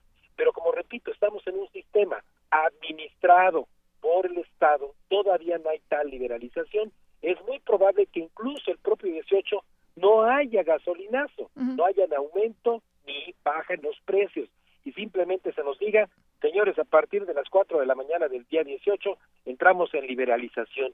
¿Y eso qué es? Exacto, ¿y eso qué significa? Es un nuevo sistema de administración de precios, pero por cuatro días, de martes a viernes, en fin de semana va a bajar un poquito de precio, vuelve a subir los martes, y en las 1.450 puntos diferentes donde se va a vender gasolina, la información tendrá que estar a la vista del consumidor. Hoy no hay ni siquiera el 10% de las estaciones de gasolina que tienen estos eh, eh, pantallas electrónicas a la entrada de las estaciones donde el consumidor pueda ver los precios. No lo hay por esas razones que va a ser un verdadero caos. Y, aquí entrarían también los, los dueños de precisamente este, y los que trabajan en estos espacios, en estas gasolineras, que dicen, pero no nos echen la culpa a nosotros, esto, esto viene de otra parte, ¿no? Y empieza esta discusión de, pero es que nosotros no fuimos, pero es que son los de acá. El, el caos se va a desatar en, aproximadamente 10 días, vamos a ver qué es lo que ocurre, pero ¿y luego qué? Y a río revuelto, ganancia de pescadores. Las autoridades han prometido que a través de la Procuraduría Federal del Consumidor estarían al pendientes de los abusos que reportemos los ciudadanos a la, a la Profeco. La hmm. Profeco no tiene la cantidad de brazos como para poder cubrir 11.400 estaciones de gasolina que hay en el país. Pues claro. Ahora, eh, Raimundo, ¿qué va a pasar no solo con los consumidores directos de gasolina, los que vamos a la gasolinera a llenar nuestro tanque, sino con eh, quienes dependen de los precios de transporte, por ejemplo, para fijar los precios de sus productos. Si en efecto se liberalizan los precios, van a cambiar continuamente y entonces cómo se van a ajustar los precios de los consumibles. Sí, mira, justamente lo que tuvimos, por ejemplo, en la primera quincena de enero que se reportó como incremento de precios al consumidor por parte de INEGI de 1.51 fue el impacto que se sufrió directamente en el bolsillo del consumidor. Pero en esta segunda parte de enero y lo que esté por venir en febrero, generado entre otras cosas por este desorden en lo que habrá en los precios de las gasolinas, va a hacer que los productores, comercializadores, transportistas, muchos de ellos que sí obren de buena fe y otros más que hagan su verdadero agosto, incrementando los precios en los bienes finales que nos venden a ustedes y a mí, ¿verdad? Como son bienes alimenticios, prendas de vestir, muebles, etcétera, todo lo que se transporta. Y desde la carrera de Economía y Finanzas del TEC de Monterrey y desde las universidades como estos espacios de discusión, Raimundo, ¿qué toca hacer? Y, lo pregunto porque muchos nos han preguntado en, redes sociales, ¿cuál es la responsabilidad de la UNAM, eh, de la UAM, del TEC, de, de todas estas universidades que tendrían que estar quizá generando otro tipo de respuestas o abriendo otro tipo de espacios de discusión? No lo sé, ¿tú qué piensas? Sí, no, excelente reflexión. Tenemos que abrirlo desde la academia porque me parece que ni somos partidistas, ni tampoco asumimos una postura eh, política de choque contra las autoridades. Somos serios, somos académicos, enseñamos con el conocimiento en la mano y los estudiantes, los académicos tenemos la responsabilidad no de hacer denuncias este eh, incendiarias de que las autoridades no deberían de hacer esto o aquello, no, al contrario, demostrar con información, con hechos y sobre todo eh, contribuyendo con información a nuestros consumidores, a nuestras familias, de que tenemos que ser eh, austeros, serios, en el consumo de gasolina, que tenemos que asumir también actitudes ciudadanas de poder eh, en manos de las autoridades que cumplan con su mandato. Tal es el caso de la Comisión Reguladora de Energía, la Profeco y la propia Secretaría de Hacienda.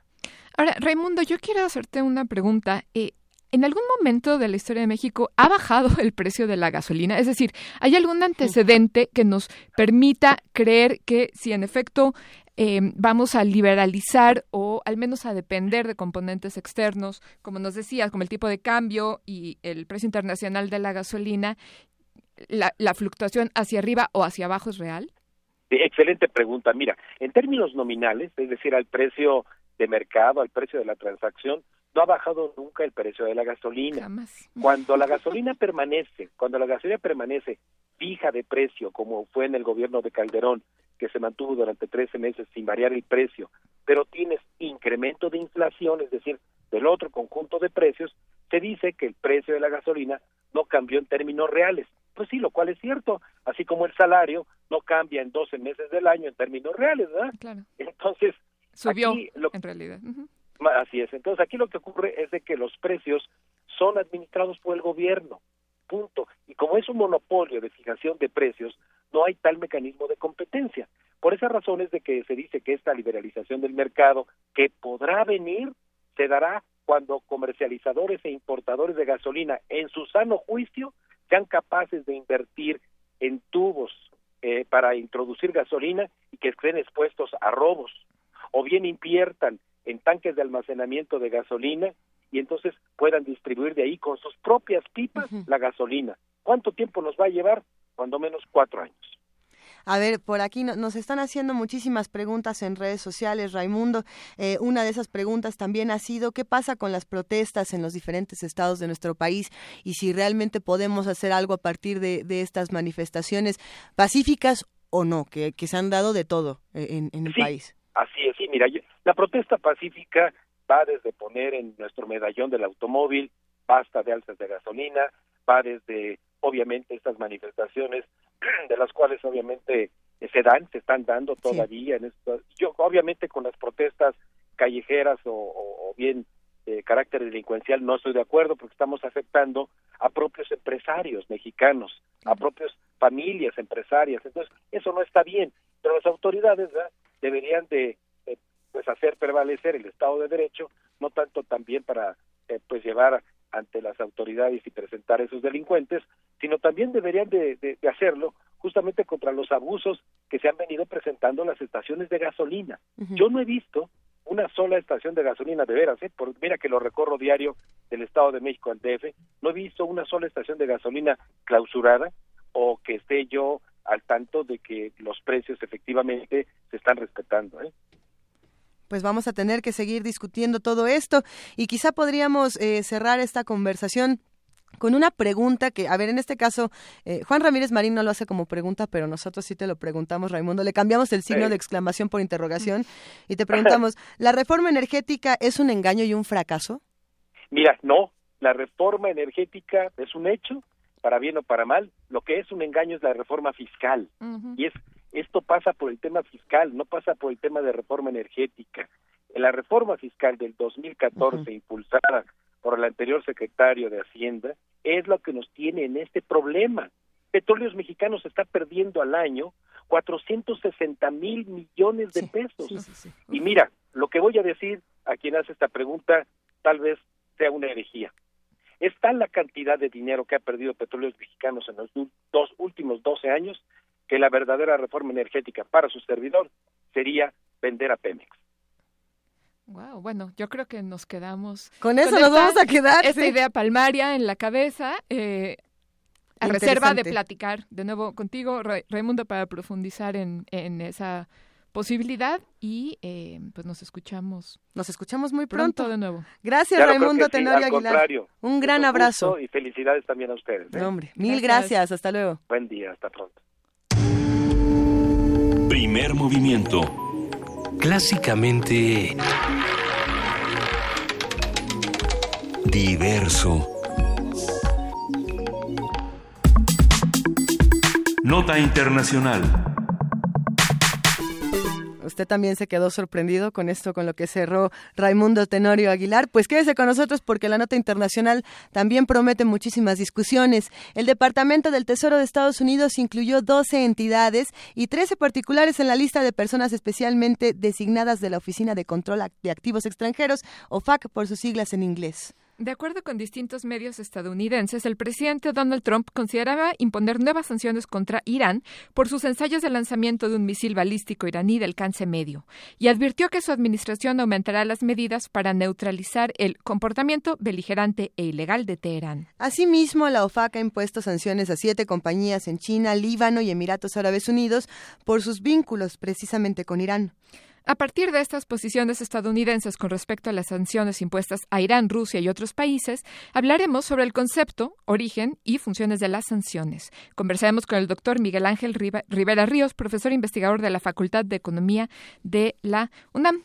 Doctor Rivera Ríos, buenos días. Eh, buenos días, ¿cómo están? Un gusto eh, escucharlo, doctor Miguel Ángel Rivera Ríos. A ver, ¿qué son estas sanciones internacionales y qué significan en tiempos como estos? Bueno, las sanciones en general desde mediados del siglo XX, conforme la ONU se estructuró, son acciones que se toman por motivos económicos, militares, principalmente, de unos países con respecto a otros. Eh, el punto clave es hasta qué punto son unilaterales o multilaterales. El tipo de las sanciones que está aplicando el nuevo presidente de los Estados Unidos caben en la categoría de unilaterales, ya que no hay un consenso internacional para actuar en las condiciones específicas que está actuando en contra de Irán y, y contra de compañías que hacen negocios con, con ese país.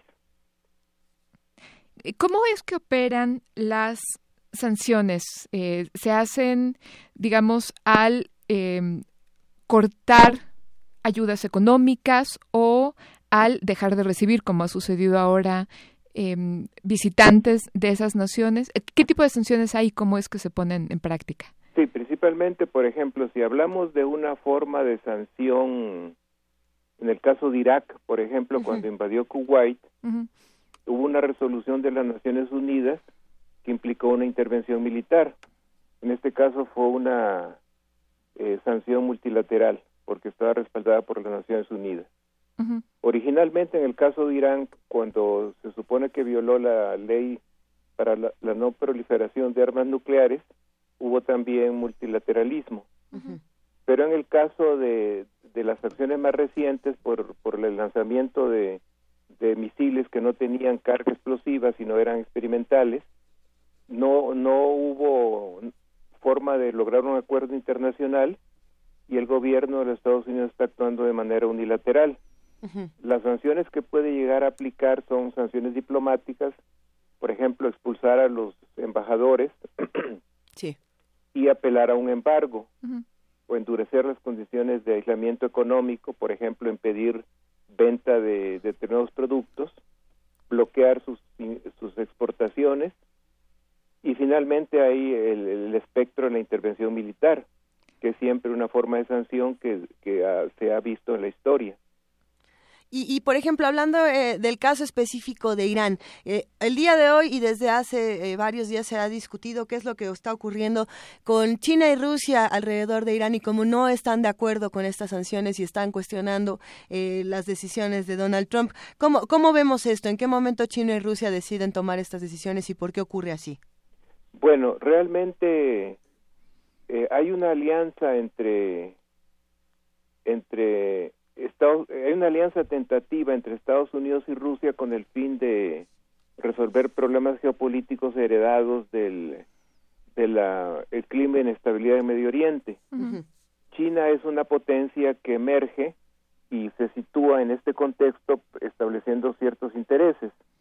El problema es que aparte de los de las eh, cuestiones inmediatas para cada uno de los tres, Estados Unidos, Rusia y China, la cuestión es que eh, aquí lo que debemos de ver en primera instancia es la acción de Irán cuando al lanzar estos eh, cohetes está provocando al gobierno de Trump.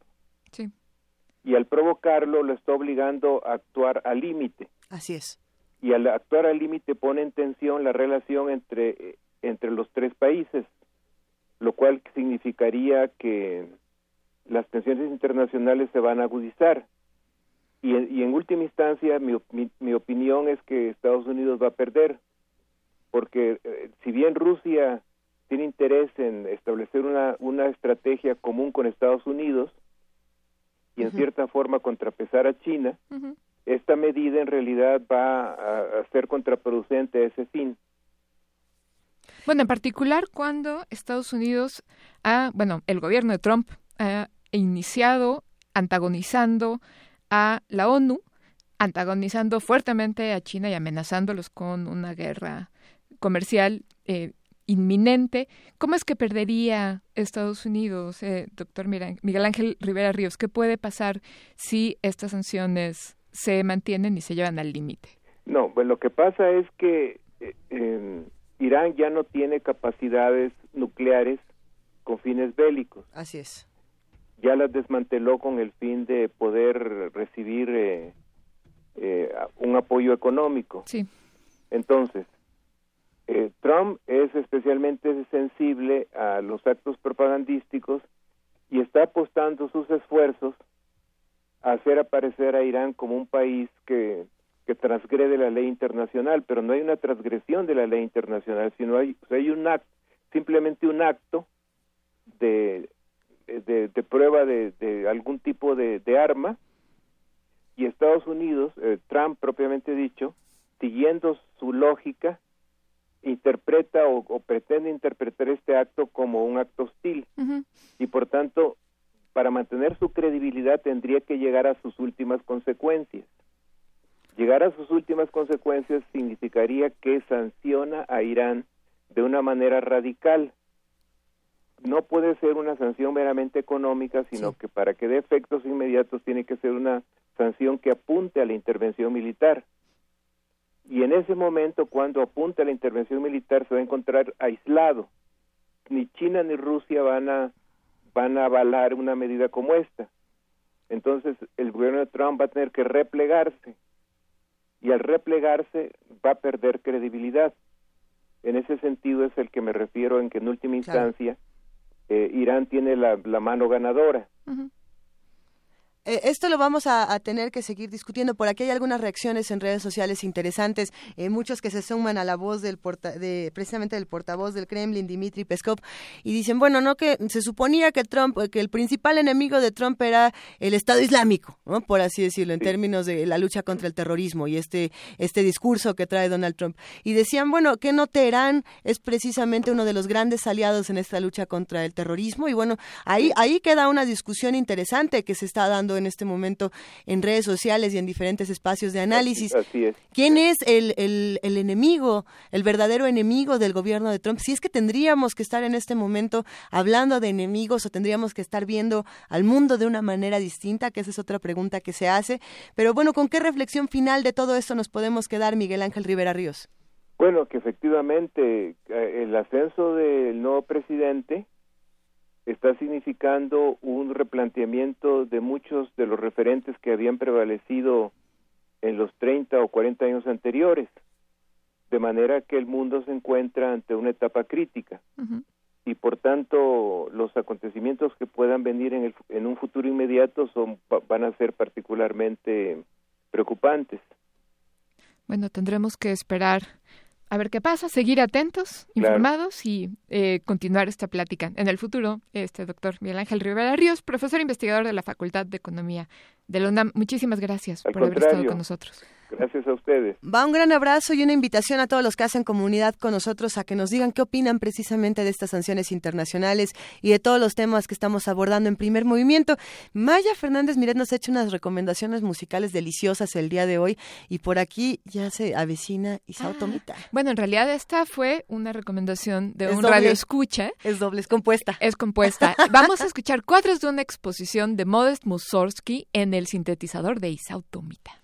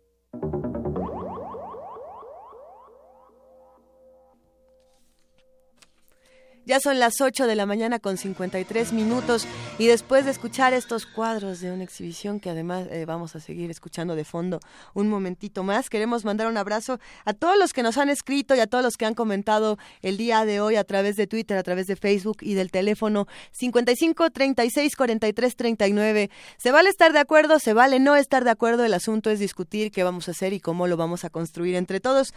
Pero pues vámonos a una nota, querida Maya. Está interesante, Luis. Mira, los institutos de ingeniería y de investigaciones sociales de la UNAM que es interesante que hagan cosas en conjunto, diseñaron con el INEGI la encuesta Origen Destino. Y para ofrecernos más detalles tenemos a nuestra compañera Virginia Sánchez. Una de las problemáticas crecientes a la que nos enfrentamos los capitalinos es la movilidad, ya que en la actualidad trasladarnos de un lugar a otro implica un mayor desgaste de tiempo y dinero.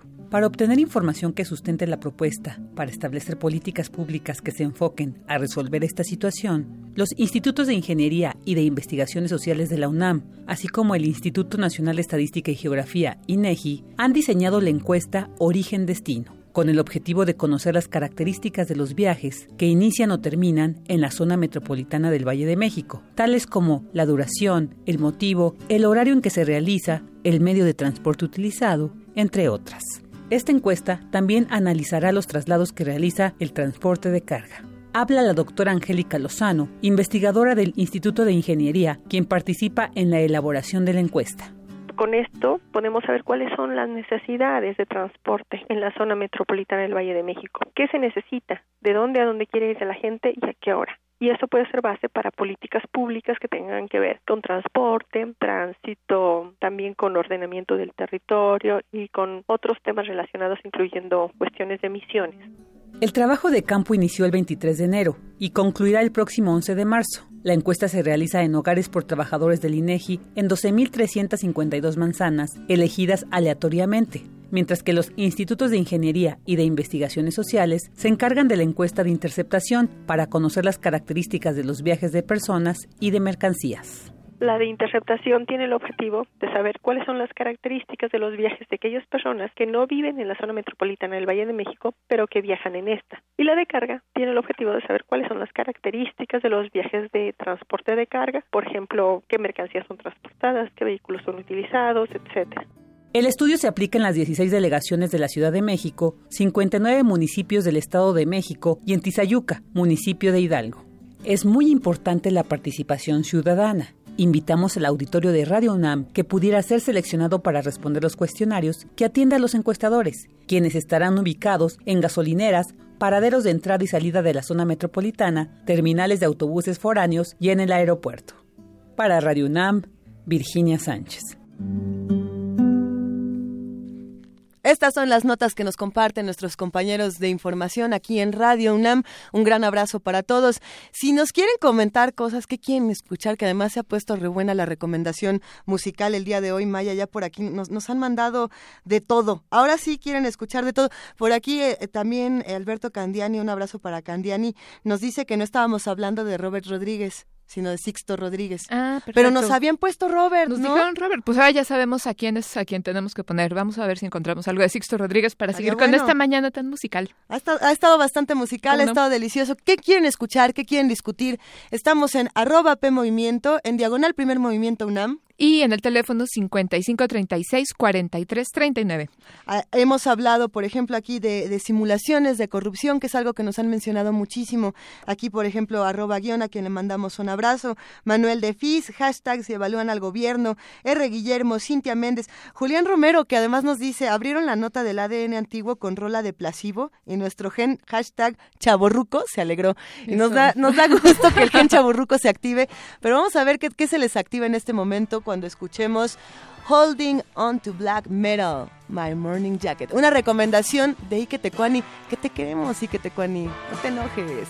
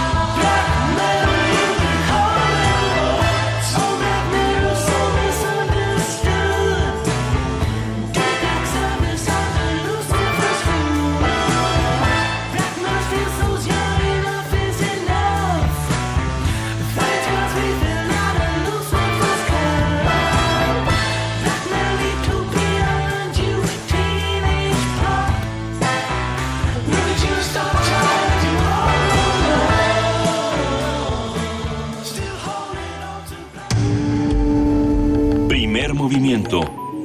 Clásicamente... Universitario.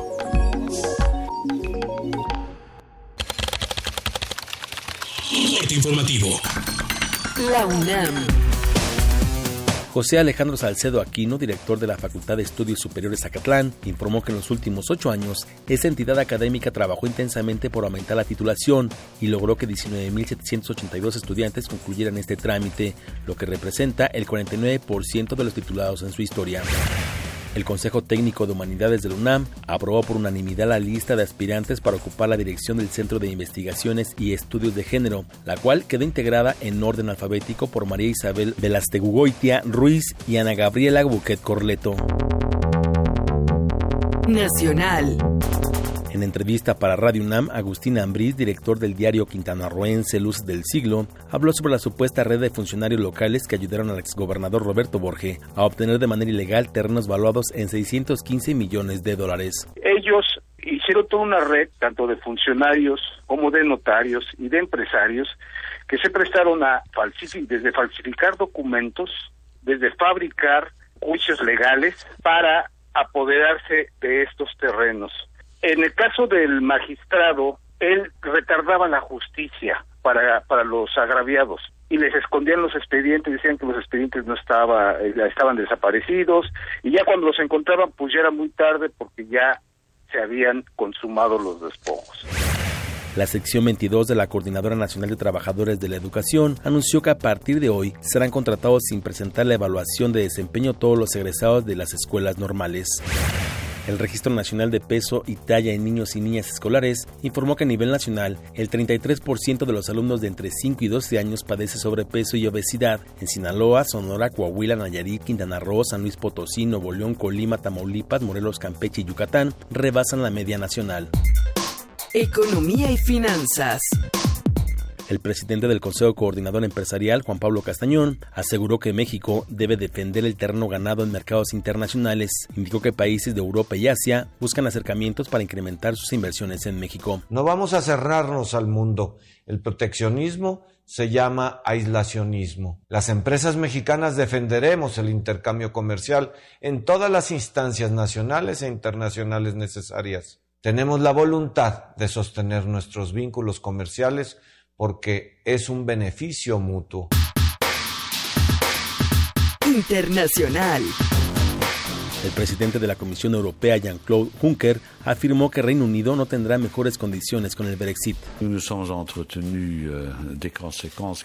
Hemos hablado sobre las consecuencias que tendremos que delimitar sobre el Brexit y estuvimos de acuerdo en un punto central que consiste en considerar que el trato que será ofrecido al Reino Unido no puede ser un trato tan ventajoso como el de los Estados miembros de la Unión Europea.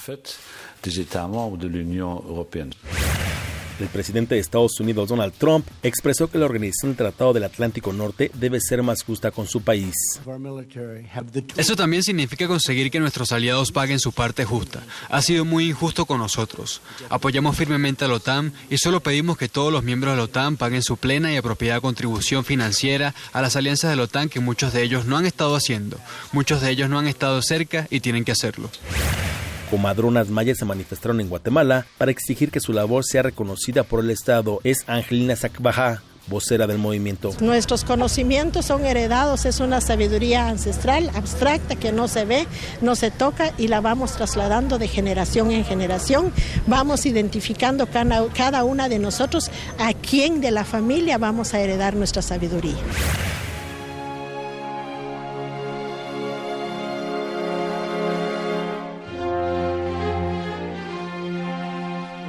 Día como hoy.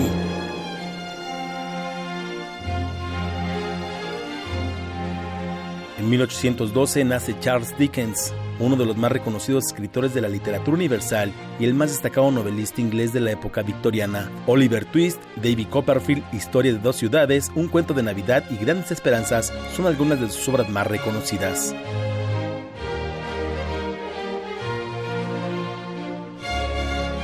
Hasta aquí la información. Buenos días.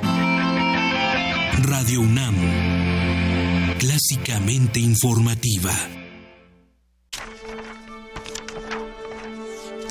Con letras y palabras surcamos el espacio y el tiempo.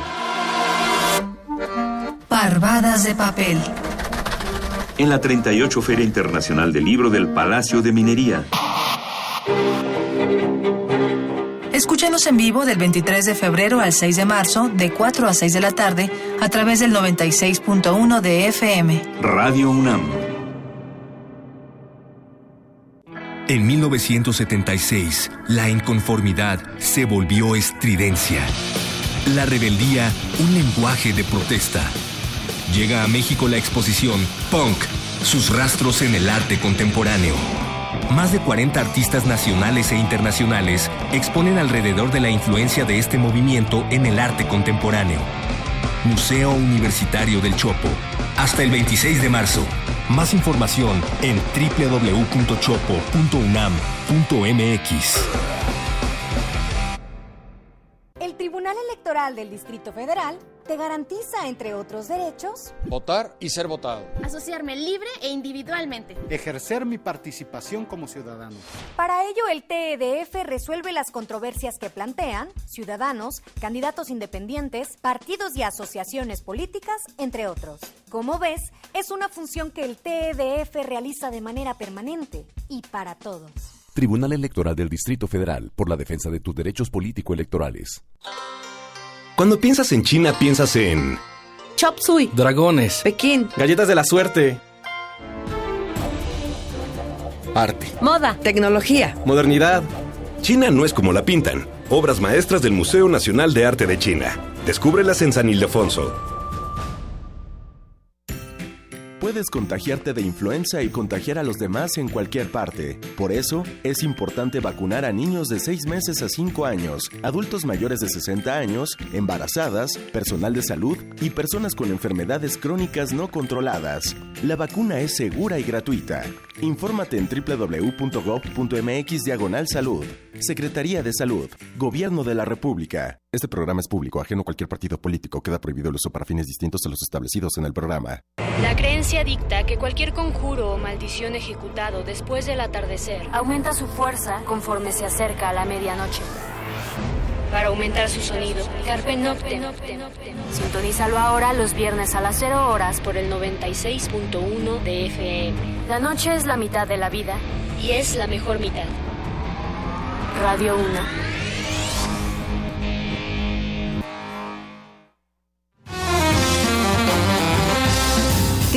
Invitamos a probar una bebida diferente.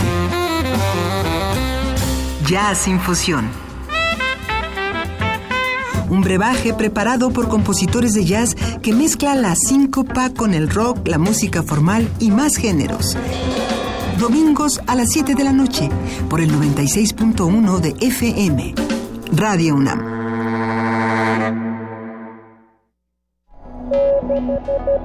El Festival Internacional de Cine de la UNAM, séptima edición. Siete días de cine que transformarán el campus universitario y la Ciudad de México. 102 películas mexicanas e internacionales. Clases magistrales, talleres, mesas de discusión. Festival Internacional de Cine de la UNAM, del 22 al 28 de febrero. Consulta sedes y horarios en www.ficunam.org.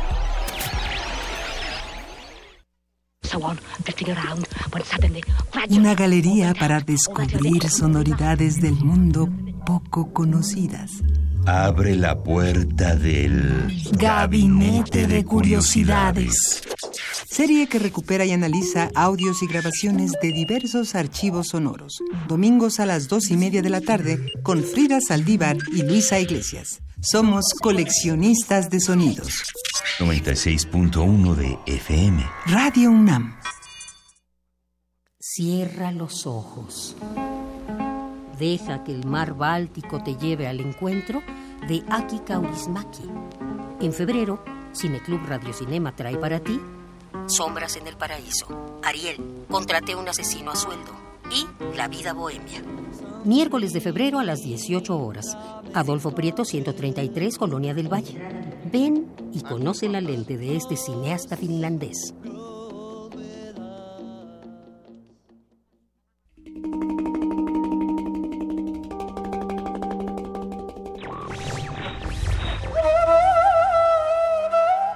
La libertad es, en la filosofía, la razón, en el arte, la inspiración, en la política, el derecho.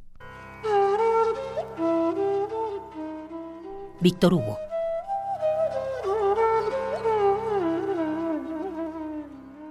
Radio UNAM.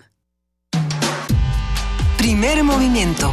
Podcast y transmisión en directo en www.radiounam.unam.mx.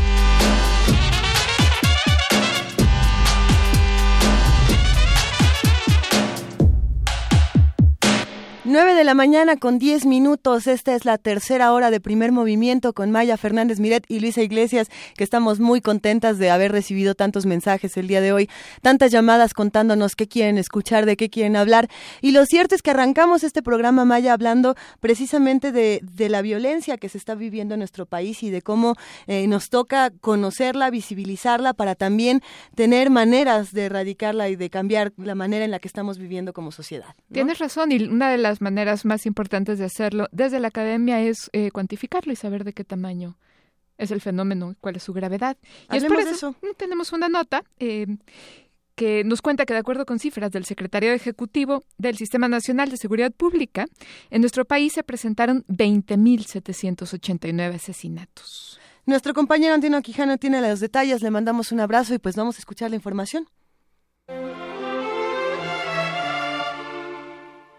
El 2016 se ubicó como el año con más homicidios dolosos durante el actual sexenio y el tercero más violento en la última década, de acuerdo con cifras del Secretariado Ejecutivo del Sistema Nacional de Seguridad Pública, en total se presentaron 20.789 asesinatos. En este contexto, la organización Alto al Secuestro reportó un incremento de 79% en los plagios durante los primeros cuatro años de la actual Administración Federal. Para el doctor René Jiménez Ornelas, para el doctor René Jiménez Ornelas, coordinador de la Unidad de Análisis sobre Violencia Social del Instituto de Investigaciones Sociales de la UNAM, estos datos son preocupantes, pues se trata de una realidad que contradice la posición oficial que reportaba una disminución en estos delitos. Nos damos cuenta que en realidad los homicidios realmente siguen estando en unos niveles preocupantes para toda la sociedad. Y no se diga los secuestros, los secuestros también,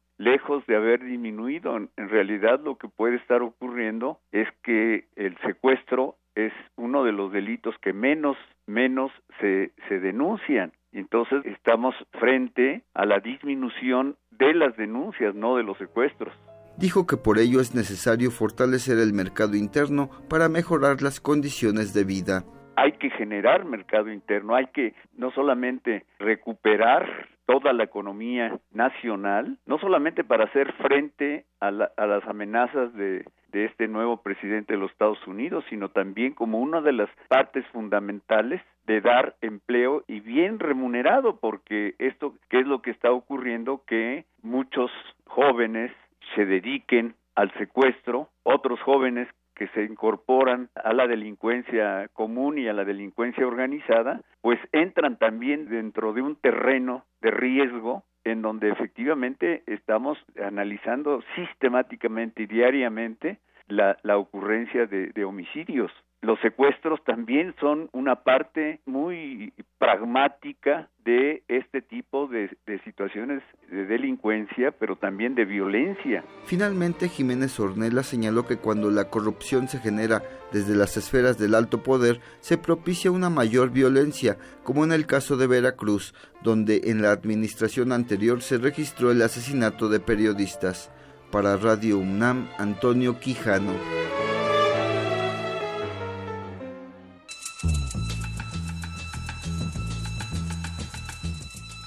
Es hora de poesía necesaria.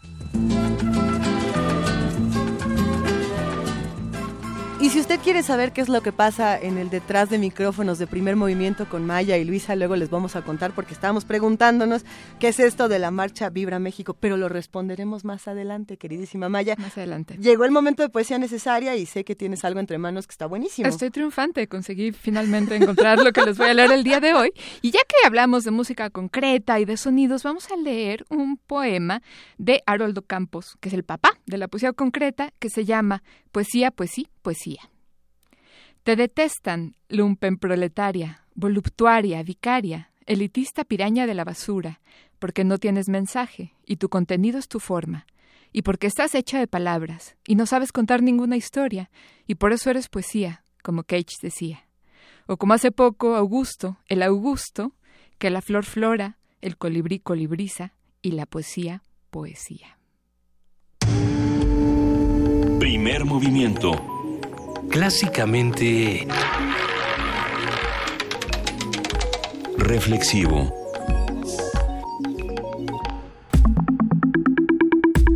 mesa del día. Prepárense para la mesa del día porque vamos a tener una discusión sobre el momento constituyente. Tras el establecimiento de la causa constitucionalista en la Ciudad de México, Venustiana Carranza convocó al cuarto Congreso de, de Constituyente de México para crear la primera carta que reconocía los derechos sociales de trabajadores y campesinos. Para los constituyentes encabezados por Carranza, una completa reforma a la Constitución de 1857 era imprescindible para que se ajustara a las condiciones del nuevo siglo, que era el siglo XX. Esas reformas políticas surgieron como una necesidad revolucionaria para configurar un nuevo texto constitucional que garantizara la efectividad y el total goce de los derechos de todos los ciudadanos. Hoy conversaremos con el historiador Alejandro Rosas sobre quiénes eran los constituyentes y qué sucedió en el momento constituyente. Alejandro, muy buenos días. Muchas gracias por estar con nosotras. Hola, ¿qué tal? Buenos días. Como siempre, un gusto escucharte, querido Alejandro, y más para hablar de este momento constituyente del que tanto se, ha escuchado en los últimos días. A ver, ¿cómo está este momento constituyente? ¿Cómo estaba y, en qué vamos? Mira, eh, originalmente yo creo que hay que decirlo, eh, los constituyentes del 16-17 eran, eran bastante chavos, eh, considerando, digamos, que uno se imagina a Carranza y como cuando hablas de los constituyentes uno se imagina puro viejito y no, eh, estaban más o menos alrededor en promedio de los 30 años. Había más jóvenes, había por ejemplo algunos de 21. El requisito para ser eh, diputado constituyente era de 25 años cumplidos el día del inicio de sesiones. O sea que para el primero de diciembre del 16 debían tener 25 años. Entonces muchos eran muy jóvenes, eh, la mayoría de hecho, eh, el más grande, aún cuando no fue eh, diputado constituyente, eh, era Carranza, tendría por entonces como 57, 56 años. Bueno, por otra parte, el asunto es que la mayor parte, la mayoría de los constituyentes eran leales a Carranza. Es decir, no fue una constitución que fuera eh, un verdadero pacto social porque se excluyó a todos los enemigos del constitucionalismo, es decir, a todos los que en algún momento dado habían combatido contra Carranza, todos esos quedaron fuera. Entonces lo que tenías al final era así un Congreso Constituyente de poco más de 220 diputados, pero todos de algún modo u otro habían sido leales a Carranza a lo largo de la revolución. De hecho, él en la convocatoria que lanza para reunir al constituyente en septiembre, establece que no podían, mm, eh, digamos, eh, aspirar a ser diputados constituyentes todos aquellos que habían combatido el constitucionalismo. Obviamente incluía a los zapatistas y a los villistas. Entonces, de pronto tenemos a un grupo constituyente, sí, pero de los vencedores. Aquí sí podemos decir que la Carta Magna era, era de los vencedores eh, y afortunadamente dentro de los propios vencedores se formaron dos grupos importantes digamos, eh, uno era el de los eh, progresistas, que sería como el ala izquierda, y el otro de los moderados. En el ala izquierda eh, destacaban, por ejemplo, encabezados por la gente de Obregón, y entre ellos estaba, por ejemplo, pues muy radicales como Francisco J. Mújica, Esteban Vaca Calderón, Heriberto Jara, es decir, muchos de los que habían sido revolucionarios desde la primera etapa y que eh, tenían mucho interés en acabar con el viejo régimen eh, a, lo que a, como diera lugar. Y por otro lado estaban los moderados, entre los que estaban, por ejemplo, gente como, eh, eh ahorita te digo, déjame ver aquí algunos nombres, bueno, era gente de Carranza, pero estaba, por ejemplo, Natividad, Juan de Dios Bojorquez, estaba algunos otros como el, diputado Manuel Dávalos Ornelas, o sea, gente que era Félix Palavicini, por ejemplo, José Natividad Macías. Esto permitió que se discutieran cosas eh, que fueron muy progresistas en su momento, como el artículo tercero, 27, 123 o 130, eh, y que al final sí fue una cosa muy diferente de la que planeaba Carranza. Carranza originalmente tenía la idea nada más de hacer una super ultra reforma a la Constitución del 57, pero obviamente ya en las discusiones se fue, digamos, desbordando el asunto y terminaron por eh, crear una nueva constitución. Ahora, si comparamos la constitución del 17 con la del 57, vemos que prácticamente la del 57 se, eh, es la misma con grandes reformas. Es decir, no es algo que fuera totalmente distinto de la que, eh, venía de, en vigor desde 1857. ¿Y qué pasa después? Pensando en, en, hacer reformas y reformas a esta constitución del 57, ¿en qué nos quedamos eh, con, la, con la del 17? Y porque hay una queja que lo que dice es, tenemos apartados de los apartados de los apartados de los apartados y discusiones que nunca llegaron a ninguna parte. ¿Qué opinas de esto, Alejandro Rosas? Sí, claro, es que fíjate, fueron dos meses nada más para crear una nueva constitución, está en chino. Claro. Es decir, eh, son demasiados temas. Además, nos gusta mucho la retórica legislativa. Entonces, mientras constituciones como las de Estados Unidos tienen no más de 10, eh, eh, digamos, líneas básicas, porque finalmente la constitución es la ley suprema en la cual se establece toda la estructura y la organización del Estado. Claro, pero tiene un sistema legal basado en la jurisprudencia, ¿no? Eh, con la idea de que se interpretará caso por caso em, con base en estos principios generales. Claro, y principios generales y sobre ello ya tejes leyes secundarias. Eso sucede con la mexicana, pero la mexicana tiene 136 artículos. Sí. Entonces, imagínate, eh, ¿qué sucedió entonces en la discusión? Que bueno, casi todas las garantías individuales establecidas en las del 57 pasaron íntegras a la Constitución del 17 y donde se dio más, digamos, eh, donde se estableció más discusión fue en artículos que, que recogían las demandas eh, que habían dado origen a la revolución. Por ejemplo, el tercero de la educación, el 27 sobre la propiedad de la tierra, el suelo y el subsuelo, el 123 sobre la cuestión laboral, que eso también es una novedad, y el 130 que establecía definitivamente las relaciones iglesia y Estado y su separación. Entonces, eh, al final sí tenemos una constitución que guarda lo que ya venía siendo eh, una realidad en México, que era la defensa de, de las garantías individuales, y por otro lado le añade esa parte socioeconómica que es novedosa para 1917, luego de un movimiento armado que eh, eh, pidió, exigió esas esos lineamientos contemplados en esos artículos. Y fíjate que hay algo interesante, Alejandro, que se discutía en redes sociales y que podemos eh, meterlo a esta discusión, y era precisamente eh, lo que se discutió alrededor de la Asamblea Constituyente y de la Constitución de la Ciudad de México, relacionándonos con lo que ocurría eh, con la Constitución del 57, y lo que decían precisamente era muy relacionado a lo que tú dices. En 2017, con esta Constitución nueva que tenemos en la ciudad, tampoco había pacto social, o tampoco hay un pacto social como tal, y y todo se hace con prisa, como si históricamente las constituciones en nuestro país tuvieran que hacerse con prisa. ¿Esto qué tan cierto es? Absolutamente. Fíjate que en México eh, eh, no hemos podido nunca llegar a un pacto social plenamente eh, en donde la sociedad sea la que elija al final quiénes son sus representantes. En todos los casos de las constituciones de México, incluyendo la del 57 y la del 17, pues eran los grupos vencedores o los grupos que tenían mayor influencia pero nunca se ha dejado a la sociedad que vote libremente porque por quienes quiere que sean sus diputados constituyentes. Y lo vimos en la, Ciudad de México, o sea, un 60% era gente impuesta. Ya fuera por el presidente, ya fuera por los arreglos partidistas, ya fuera por quien sea, nosotros solo elegimos el 40% en la Ciudad de México de nuestros diputados constituyentes. Ahora, a pesar de eso, yo creo que tenía mayor representatividad que otras constituciones, porque había gente de Morena, había gente de todos los partidos, incluso había como un y, medio o dos independientes. Así es. Pero aún así, siempre hay una tutela. El presidente tenía que haber elegido a no sé cuántos, eh, no sé, tantos diputados para el constituyente de la Ciudad de México. Yo creo que exactamente ese es el ejemplo. O sea, nunca hemos podido elegir como una ciudadanía madura y responsable, o nunca nos han dejado elegir, porque así lo plantean las, propias leyes, a los diputados que nosotros queremos que verdaderamente nos representen. Y entonces hay muchas trabas y muchas chicanas para que al final la representación esté en las manos de los partidos políticos y del gobierno de acuerdo a sus cuotas de poder. Había mucha gente, perdóname, eh, eh, que se quejaba de que la Constitución fuera tan garantista, ¿no? Que pasa también con la Constitución del 17, como si eso de alguna manera fuera un proxy o un sustituto de el pacto social, ¿no? De una Constitución eh, de corte más de izquierda y más libertario.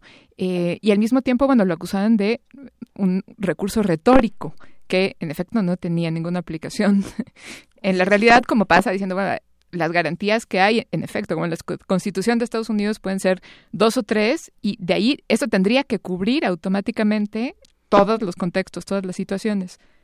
Claro, pero ¿sabes qué? En un país tan, eh, como el nuestro tan, tan, tan débil en un Estado de Derecho que es casi inexistente, es decir, estamos cumpliendo 100 años de la Constitución, pero no 100 años de vida con un Estado de Derecho funcional. Así no es, lo justamente. pudieron hacer.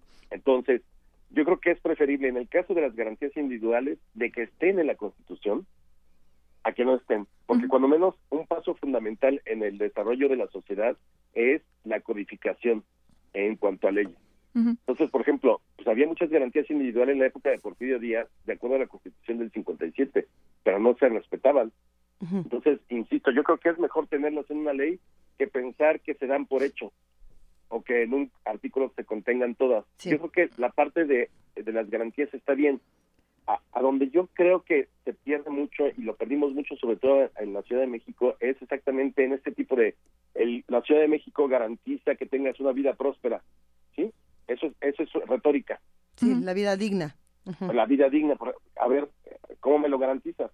¿Y en qué consiste? me pueden asaltar, eh, no sé. O sea, esa es, esa es la retórica barata y chafa que siempre ha privado en la clase política mexicana del siglo XX y que seguimos arrastrando, porque no se van a las cosas concretas, sino caen unas abstracciones que son unas linduras maravillosas y se oyen re bonitas en el discurso. claro que todos merecemos una vida digna. Y que nadie ¿Quién nos se va a apachurre en el metro, sí. Sí, pero a ver, la vida, hay una vida digna para el que hace cuatro horas de camino de, de, de su casa a la universidad o al trabajo, o el que está ocho horas eh, eh, paseando, no, no, ocho horas no es un decir, pero hace dos horas de camino, eh, por ejemplo, eh, a su lugar de trabajo, o tiene Sí, que de Texcoco a Santa Fe. metro para que se pueda subir, eso no es digna.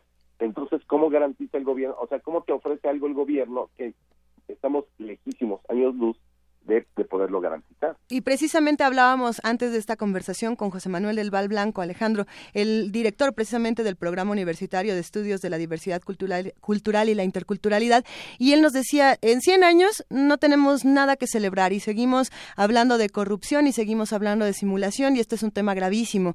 Y, y yo te pregunto, ¿qué tendríamos, eh, qué tanto arrastramos en 100 años y qué si tendríamos que celebrar o no? ¿O qué tendríamos que estar eh, demandando 100 años después? Mira, yo creo que celebrar así como de, eh, traigan los mariachis y abran la champaña, no. No, pues no. Es la vida digna, eso.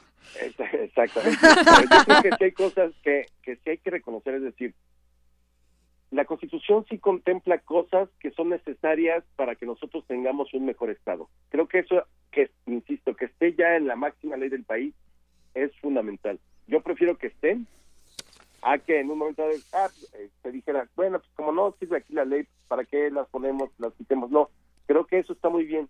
Creo que eso es el digno, eh, solo sería el digno reconocimiento de algo que, que se hizo bien.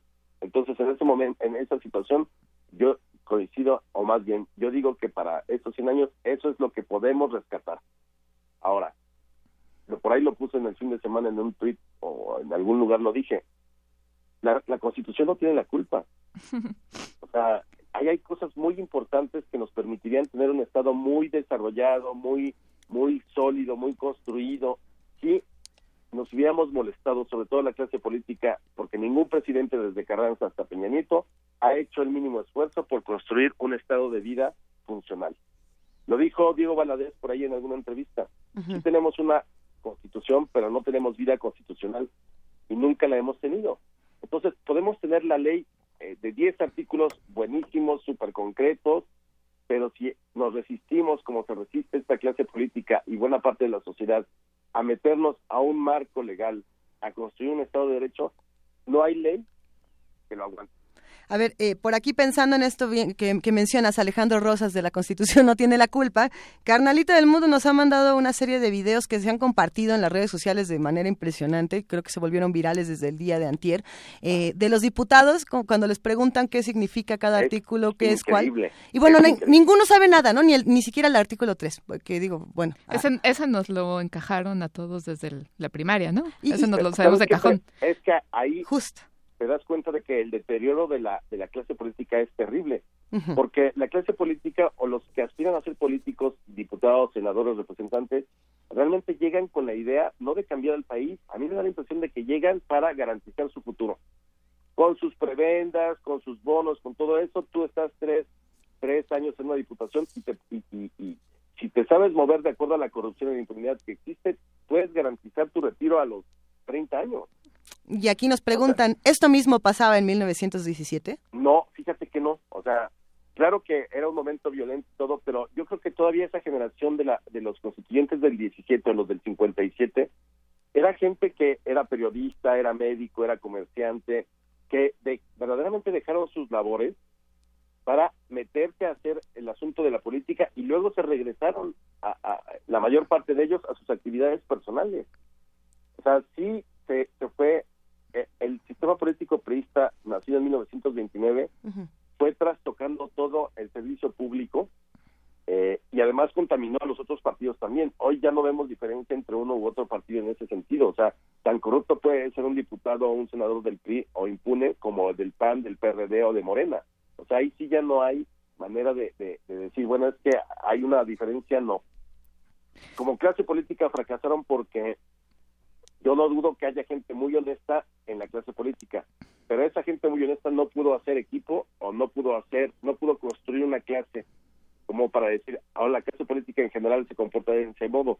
Al contrario, la clase política actual terminó demostrando que es más fácil corromperse y ser impune. Insisto, puede haber nombres a nivel individual, pero a mí de nada me sirve una persona que diga, sí, yo defiendo, yo renuncié al bono. Qué bueno que él haya, pero él no pudo ni tuvo la fuerza para influir en el resto de la clase política. Entonces, yo sí creo que hoy los diputados, por todo eso que se les brinda y que ellos mismos se han dado, si ustedes revisan, me parece que es el artículo 71 el, el que habla de las facultades de que tienen los diputados o el Congreso, ya no recuerdo bien.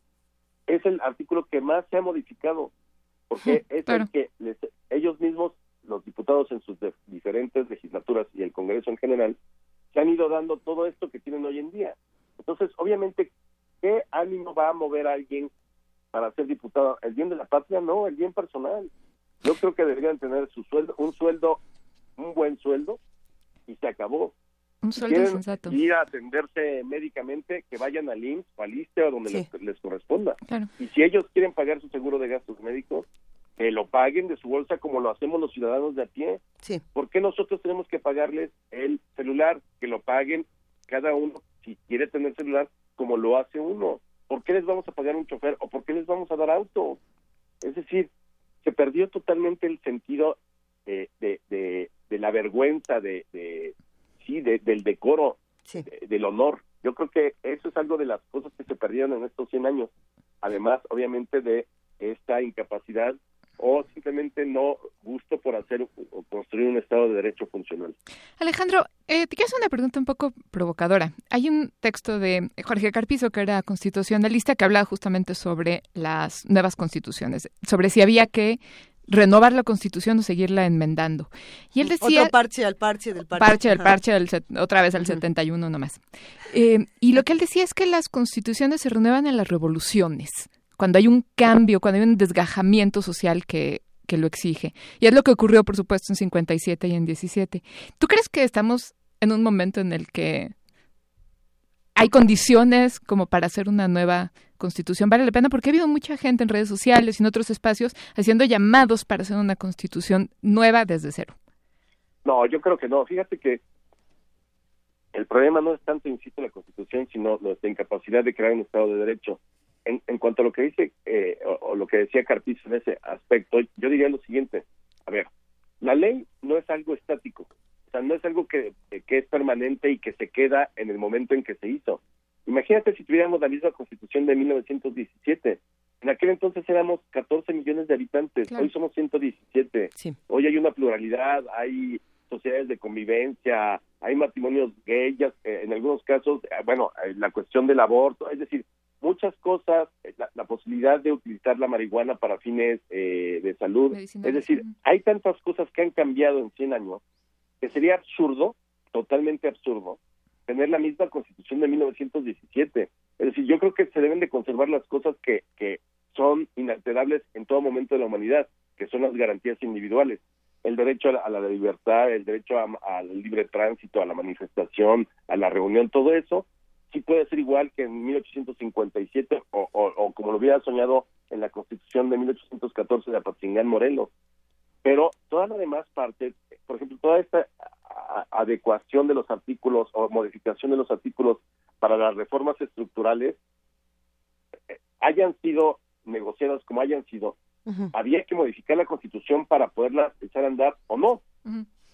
Entonces yo yo creo que la Constitución ha ido cambiando, en algunos casos de una manera excesiva y sobre todo en muchos casos por capricho presidencial, cuando el Congreso era el club de amigos del presidente y no le ponían un alto.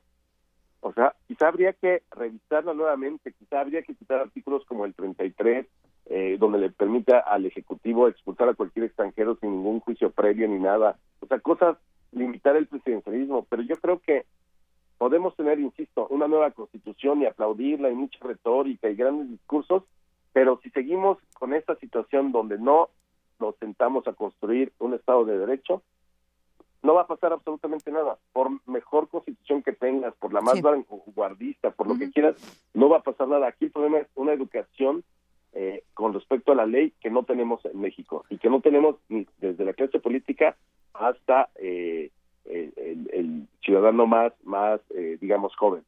Aquí, por ejemplo, nos mandan un mensaje interesante, Alejandro, que dice, lo único que tengo que celebrar en 100 años de clase política y constitución es que existan jóvenes como Pedro Kumamoto. Eh, Pedro Kumamoto precisamente tiene una iniciativa, esta de Sin voto no hay dinero, que se está discutiendo en este momento. Y bueno, se habla como de estos políticos jóvenes que tienen otro tipo de financiamientos, que tienen otro tipo de, perfiles. ¿Tú qué, ¿Tú qué opinas de todo esto? Eh, en 100 años celebramos a jóvenes como Pedro Kumamoto, celebramos otras cosas eh, castigamos otras o con qué nos vamos a quedar en este 2017? Yo creo que jóvenes como Pedro Kumamoto ha habido siempre y tú lo, puedes revisar, es decir, cuando la oposición era realmente oposición en los años 60, 70, había gente muy valiosa. El punto es, eh, la gente de la Constitución del 17 era, jóvenes como Kumamoto. Eh, es decir, creo que nunca nos han faltado yo creo que ahorita lo que falta ya no solamente que tú puedas esperar que 10 Kumamotos lo hagan, sino ya tiene que ser un en concurso de la sociedad, como lo decía Madero. O sea, si nosotros no asumimos como sociedad civil y como ciudadanía la responsabilidad de cambiar el país, va a estar muy difícil que lo hagan desde la cúpula. Yo creo que no se trata de manifestarse todos los días en reforma, sino mejor ver la manera en cómo presionas a los diputados para que ellos mismos empiecen a quitar los recursos que se brindan, a quitar las partidas secretas, a quitar los bonos. O sea, cualquier reforma, y, por eso te digo que la ley es importantísima, tiene que pasar por el Congreso. Cuando te dicen, es que vamos a modificar la forma de gobierno porque el artículo 39 habla de que la soberanía eh, reside en el pueblo. Sí, pero si te pones a leer el 39, 40 y 41, manejarlo así como te digo, de como el 39 dice que la soberanía reside del pueblo, pues vamos a cambiar el régimen. Eso es una falacia y te están mintiendo. Porque dice la Constitución, la soberanía reside en el pueblo, pero ¿cómo la ejerce? A través del Congreso. No es de que un día se reúne eh, 80 mil personas y dicen queremos cambiar el régimen y como la, la Constitución lo dice, entonces lo podemos hacer. No, para eso hay toda una serie de mecanismos. Por eso insisto, no es una cuestión nada más de la clase política. También la sociedad busca la manera de cómo no cumplir la ley o modificarla sobre la marcha. Alejandro, me llamado, perdóname, sigue, sigue, sigue, perdóname. entonces te digo, yo creo que gente como Kumamoto siempre ha existido, pero aquí lo que necesita es que esa gente esté apoyada por la sociedad para poder presionar para un cambio. Si no, pueden pasar 17 Kumamotos más de aquí a la eternidad y, no vamos a ver ningún cambio. Sí, se, seguirán siendo excepción. Me llama mucho la atención lo que está pasando ahora en Estados Unidos con la presión que el público está ejerciendo sobre sus representantes, de quienes tienen sus teléfonos celulares, los teléfonos de su oficina y las direcciones a las que pueden inundarlos con cartas pidiéndoles, por ejemplo, que no se ratifique a Betsy DeVos como secretaria de educación. La respuesta ha sido, parece que brutal, pero entre otras razones porque tienen canales directos de comunicación. Pueden hablarle a su representante por teléfono y decir estoy de acuerdo o no estoy de acuerdo. Eh, además de conocer las leyes, creo que en México tendríamos que tener un sistema de apertura tan elemental como ese, tener un, canal de comunicación directo con otros representantes que entre otras cosas un poco les haría descender a tierra, ¿no? De este como topus uranus en el que viven hay un rompimiento totalmente entre los representantes y los representados. Es decir, eh, tú puedes presionar y decirle al diputado y eso, pero al final el diputado opera a través de su partido. Eso es lo grave. O sea, lo grave es que los diputados son lacayos de sus partidos, no son servidores de sus representados. Entonces, a mí me parece muy bien este tipo de medida como la de, eh, eh, exacto, de tener una línea directa, pero si al final el diputado no te hace caso, de nada sirve. Entonces, yo creo que sí tendrían que tener más libertad los diputados con respecto a sus partidos. Eh, por ejemplo, la propuesta de Kumamoto de, de no, no dar esos recursos más que por voto verdaderamente ganado. Sí, sí, sí. O, eh, es decir, o ya no darle recursos. Si, si un diputado gana, no porque gana hay que darle recursos al partido. Yo creo que habría que buscar otros modos de financiamiento como se hacía antes, muy cuidadosos en términos de la fiscalización para evitar el narcotráfico eh, o, o la filtración de, de lavado de dinero. intereses. Pero antes, en los años 20, 30, ¿por qué íbamos a pensar que un partido este, iba a tener dinero de, de- del gobierno? Se juntaban los, la gente que podía, juntaba lana y ahora le vamos Así a la es. campaña. Claro. O sea, verdaderamente vivimos en, en una realidad paralela en cuanto a las campañas políticas y en cuanto a los recursos que se generan a los partidos. Totalmente absurda. Y, y además seguimos bajo la lógica de que el que más gana eh, en el, el gobierno, o sea, en términos de, de los partidos políticos, más dinero recibe. Entonces, así siempre, en- cuando gana el que gana, es el que más recibe recursos. Se perpetúa en Entonces, el poder. es un poco como el fútbol. Si tú no le inviertes a los de abajo, pues el de arriba siempre va a ser campeón. Porque tiene recursos. Mejor métele dinero o iguales. O sea, que sea una cantidad menor, pero todos coludos o todos rabones, como dirían. Entre, entre todas estas propuestas, Alejandro Rosas, hay otra que nos llama la atención y, y se relaciona con un comentario que nos envía Huehuetlacatl, un escucha que nos dice, más que una nueva constitución, rescatar una versión esbelta, justa e igualitaria, sin fueros y blindada. Y, y nos quedamos aquí pensando un poco también en esto que ocurrió con la constitución de la Ciudad de México, digo, porque es interesante analizar del 57 al 17 al 2017 que ha pasado.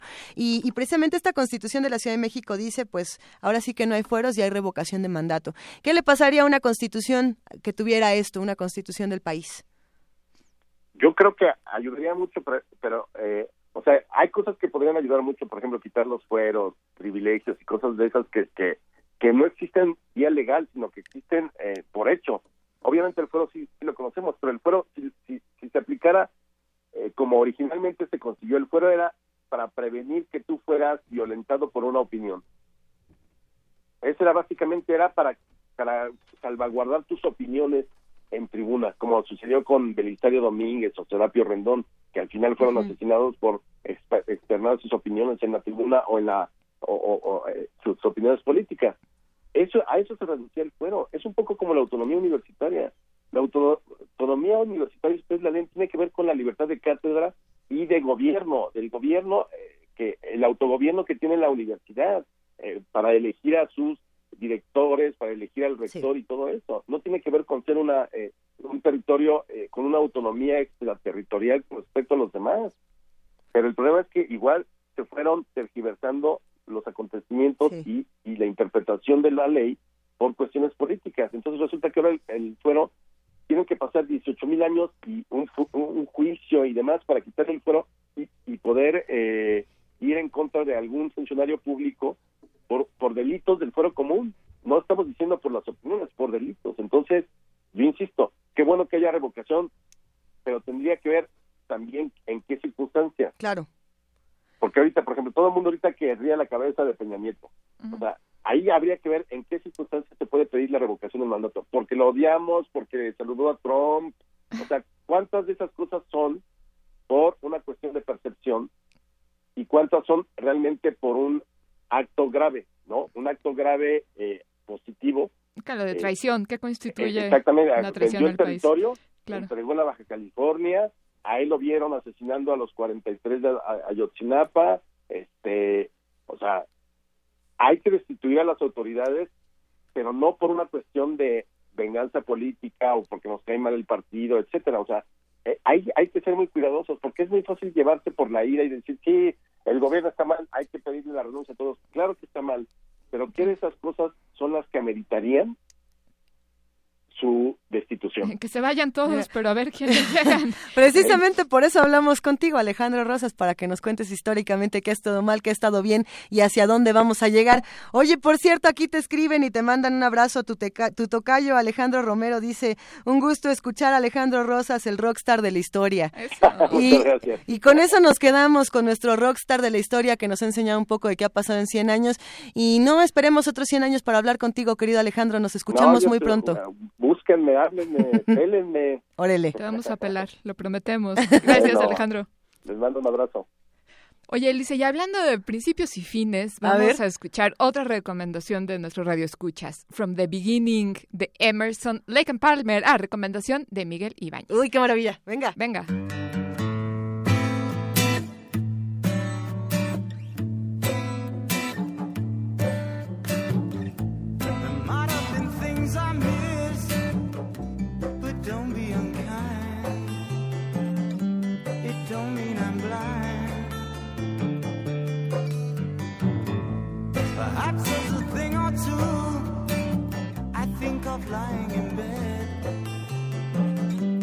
I shouldn't have said, but there it is.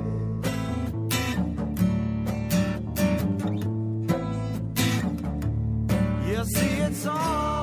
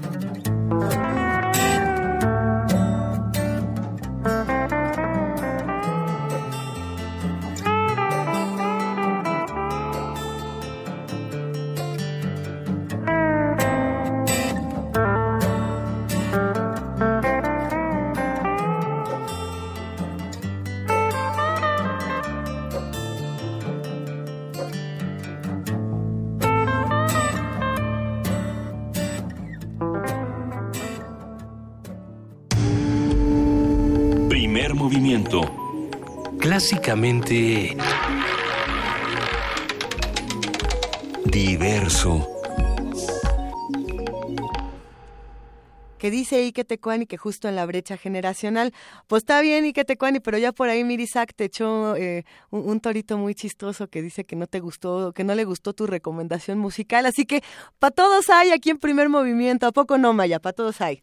Pues no sé, no estoy segura. Yo creo que los adolescentes deben de estar pensando, si es que nos escuchan.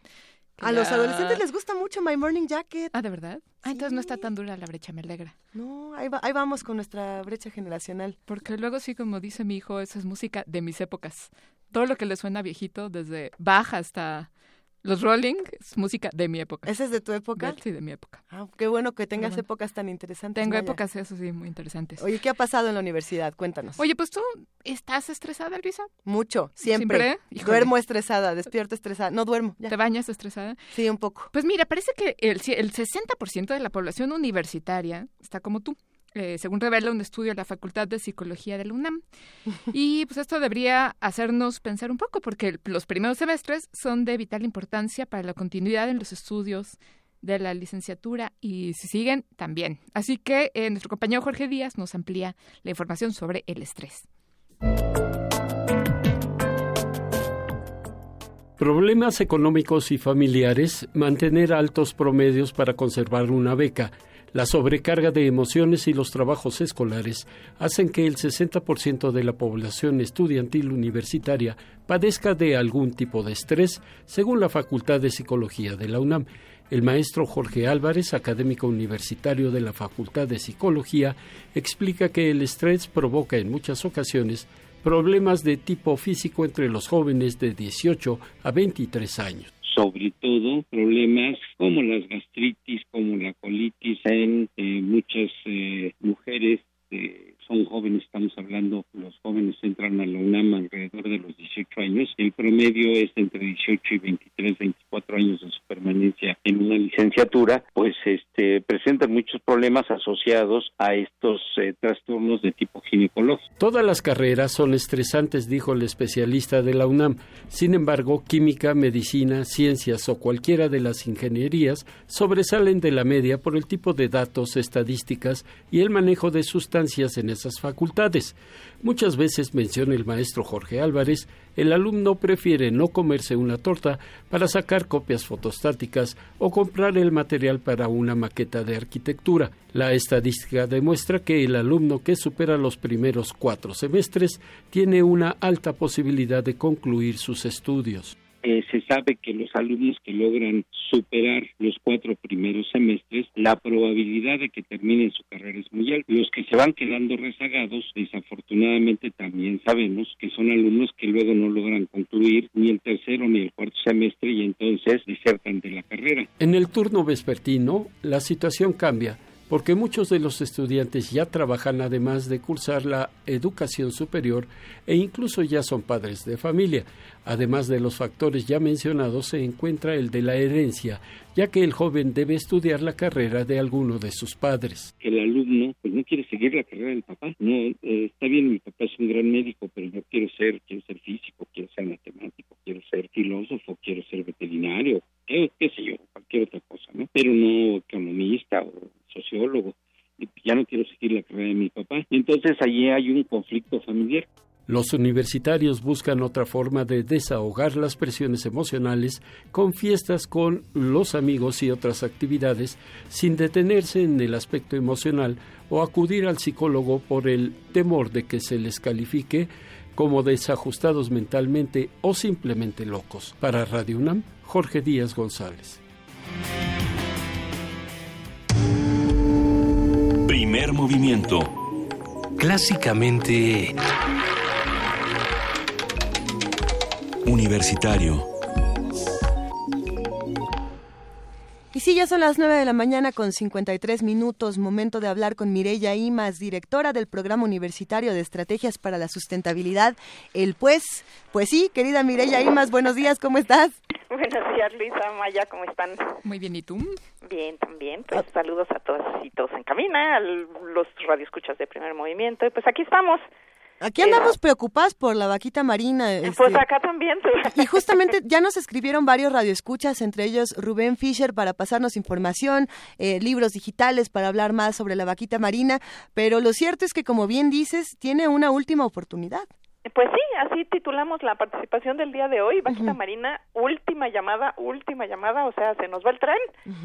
Y pues se le acaba el tiempo a la vaquita marina y solo nos quedan ya 30 ejemplares del cetáceo más pequeño del mundo y que habita solo en aguas mexicanas. Eso es muy importante recordarlo, que la vaquita es una especie endémica de nuestro país y la responsabilidad de cuidarla pues es nuestra, ¿no? Y solamente se encuentra en el Alto Golfo de California.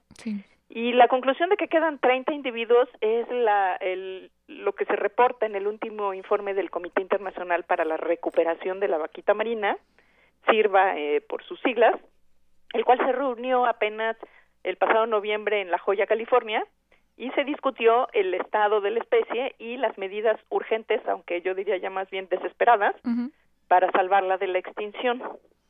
Esta información se obtiene a través de un monitoreo acústico que se realiza por investigadores de tanto mexicanos como estadounidenses y se realizó en noviembre del 2016. Bueno, el reporte salió en noviembre del 2016, se hizo durante el año 2016 y se estima que solamente quedan ya 30 individuos de esta especie. En 1997, de acuerdo con el investigador Armando Jaramillo, quien desde entonces le da seguimiento a este mamífero, se estimaba que existían 570 individuos. De acuerdo con el informe actual, quedan 49% menos vaquitas que en 2015 y 90% menos vaquitas que hace cinco años. O sea, en un año casi que se nos fueron la mayoría. Esta drástica reducción ocurre a pesar de que existe, hay que recordar, una veda de dos años para el uso de las famosas redes agalleras en esta zona, que son la principal causa de la mortalidad de la vaquita. Recordemos que este cetáceo se encuentra en peligro debido al mercado negro de otro pez que también está en categoría de amenazado, que es la totoaba, del cual ya hemos comentado en este espacio, se pesca para obtener solamente la vejiga natatoria del mismo, este que está cotizada en miles de dólares en el mercado asiático, básicamente por falsas propiedades afrodisíacas. Y es por el uso de estas redes en donde se queda atrapada la vaquita marina y pues muere. Hasta ahora, las autoridades mexicanas no han sido capaces de frenar los altos niveles, de pesca ilegal de las totoabas, ni de hacer respetar estrictamente la prohibición, porque hay que decirlo, está prohibido el uso de redes agalleras. Por lo que, como dice el informe, la ya desesperada situación se ha agravado a pesar de las medidas de conservación existentes y de su, dicho por las autoridades, reforzamiento. Los expertos de este comité consideran que si no se logra eliminar por completo el uso de estas redes, la vaquita se va a extinguir pronto. Y añaden que el mantenimiento del programa de monitoreo acústico es crucial para darle seguimiento a la población de este mamífero, así como para evaluar la eficacia de las medidas de conservación que han probado ser muy poco eficaces. En contraste, el reporte de Sir, el, el reporte de Sirva, este, nos señala que en repetidas ocasiones, en repetidas ocasiones que hay que acelerar el desarrollo de métodos de pescas alternativos y capacitar sobre todo a los pescadores para usarlos, porque apenas se han recuperado eh, limpiezas que se hacen 23 enmayes para totoabas coloca colocados recientemente, lo que da cuenta de esta intensa actividad ilegal ante la cual se ha una y otra vez recomendado que se decomisen las redes agalleras y se extienda la veda a la pesca de corvina con rodeos, pues también esta actividad está sirviendo como parapeto para la pesca de totoaba. Digamos que es todo un enredo ahí. Y frente a estos resultados, a los resultados del análisis científico, desafortunadamente, la reacción de bote pronto de las autoridades ambientales, tampoco para variar no fue la mejor. El secretario de Semarnat, Rafael Paquiano, desestimó las cifras, aduciendo que no se emplearon ni la misma estructura ni la misma inversión que durante una, la última revisión en la cual quedaban 60 vaquitas. De acuerdo con el periódico Excelsior, Excelsior, cuando se le preguntó al secretario por la posibilidad de decretar una veda total del uso de redes en el hábitat de la vaquita, respondió que junto con Zagarpa están analizando, o sea, a estas alturas del siglo, si se puede levantar la veda, dado que ya hay artes de pesca alternativos, o si necesitamos más meses para terminar de desarrollar artes de pesca de camarón y escama para la pesca legal. Claramente, lo que se está haciendo no está funcionando. El comité ha señalado en repetidas ocasiones que es urgente, urgente acelerar el desarrollo de métodos de pesca y capacitar, como dijimos antes, a los pescadores para usarlos y no pues seguir inventando el agua tibia cada vez que aparece un reporte que nos pone en la cara los datos crudos y tristes. Este comité también recomendó una medida que tiene riesgo sin duda, pero que se da en un contexto de inminente peligro de extinción, que es la captura de algunas vaquitas en esta primavera y su resguardo en un santuario, hasta por un año, de manera que se puedan reproducir y así poder salvar a la especie. Este proyecto pretende hacerse conjuntamente con la Armada de México y con el Sea Shepherd, de manera que ellos puedan ayudar a tener un, una vigilancia sobre eh, las vaquitas marinas en el Alto Golfo. El pasado 18 de enero, la Secretaría de Medio Ambiente y Recursos Naturales anunció que trabaja en este proyecto para evitar la extinción y fomentar la reproducción. Y el proyecto se llama emblemáticamente CPR. CPR en, esta, en inglés quiere decir Cardiopulmonary Resuscitation. Resucitación cardiopulmonar. ¿no? Exacto, que es una acción de emergencia cuando alguien está en paro cardiopulmonar. aunque en realidad CPR quiere decir en este caso conservación, protección y recuperación. Bueno, en fin, nos parece que no es momento para hechos alternativos ni para danzas de cifras. Sí. Y lo que mejor puede hacerse es escuchar e implementar las recomendaciones de los expertos, quienes durante muchos años han estado trabajando, al menos tres décadas, con la mejor ciencia disponible para estudiar e intentar salvar a la vaquita marina. Y desde este espacio urgimos a los titulares de Semarnat, Inapesca, Conapesca, Zagarpa y todos los que se quieran sumar Sí. a que se reúnan con los científicos y operen las recomendaciones emitidas por este comité, pues México tiene el deber ante nuestro país y ante el mundo de salvar a la vaquita marina. Mireya, es un deber que tenemos todos y con esto nos vamos a despedir de primer movimiento. Nos ha encantado tu participación. Te mandan un abrazo todos nuestros queridos radioescuchas. Eh, nos escuchamos la próxima semana. Un verdadero placer, querida Maya Fernández Miret, querida Mireya. ¿Hay más? ¿Quieren despedir el programa? Así como que Maya dice, esto fue primer movimiento y Mireya, tú dices, el mundo desde la universidad. Con mucho gusto. Órale, vámonos.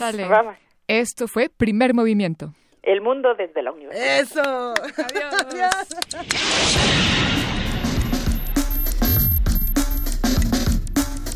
Radio UNAM presentó Primer Movimiento. El mundo desde la universidad.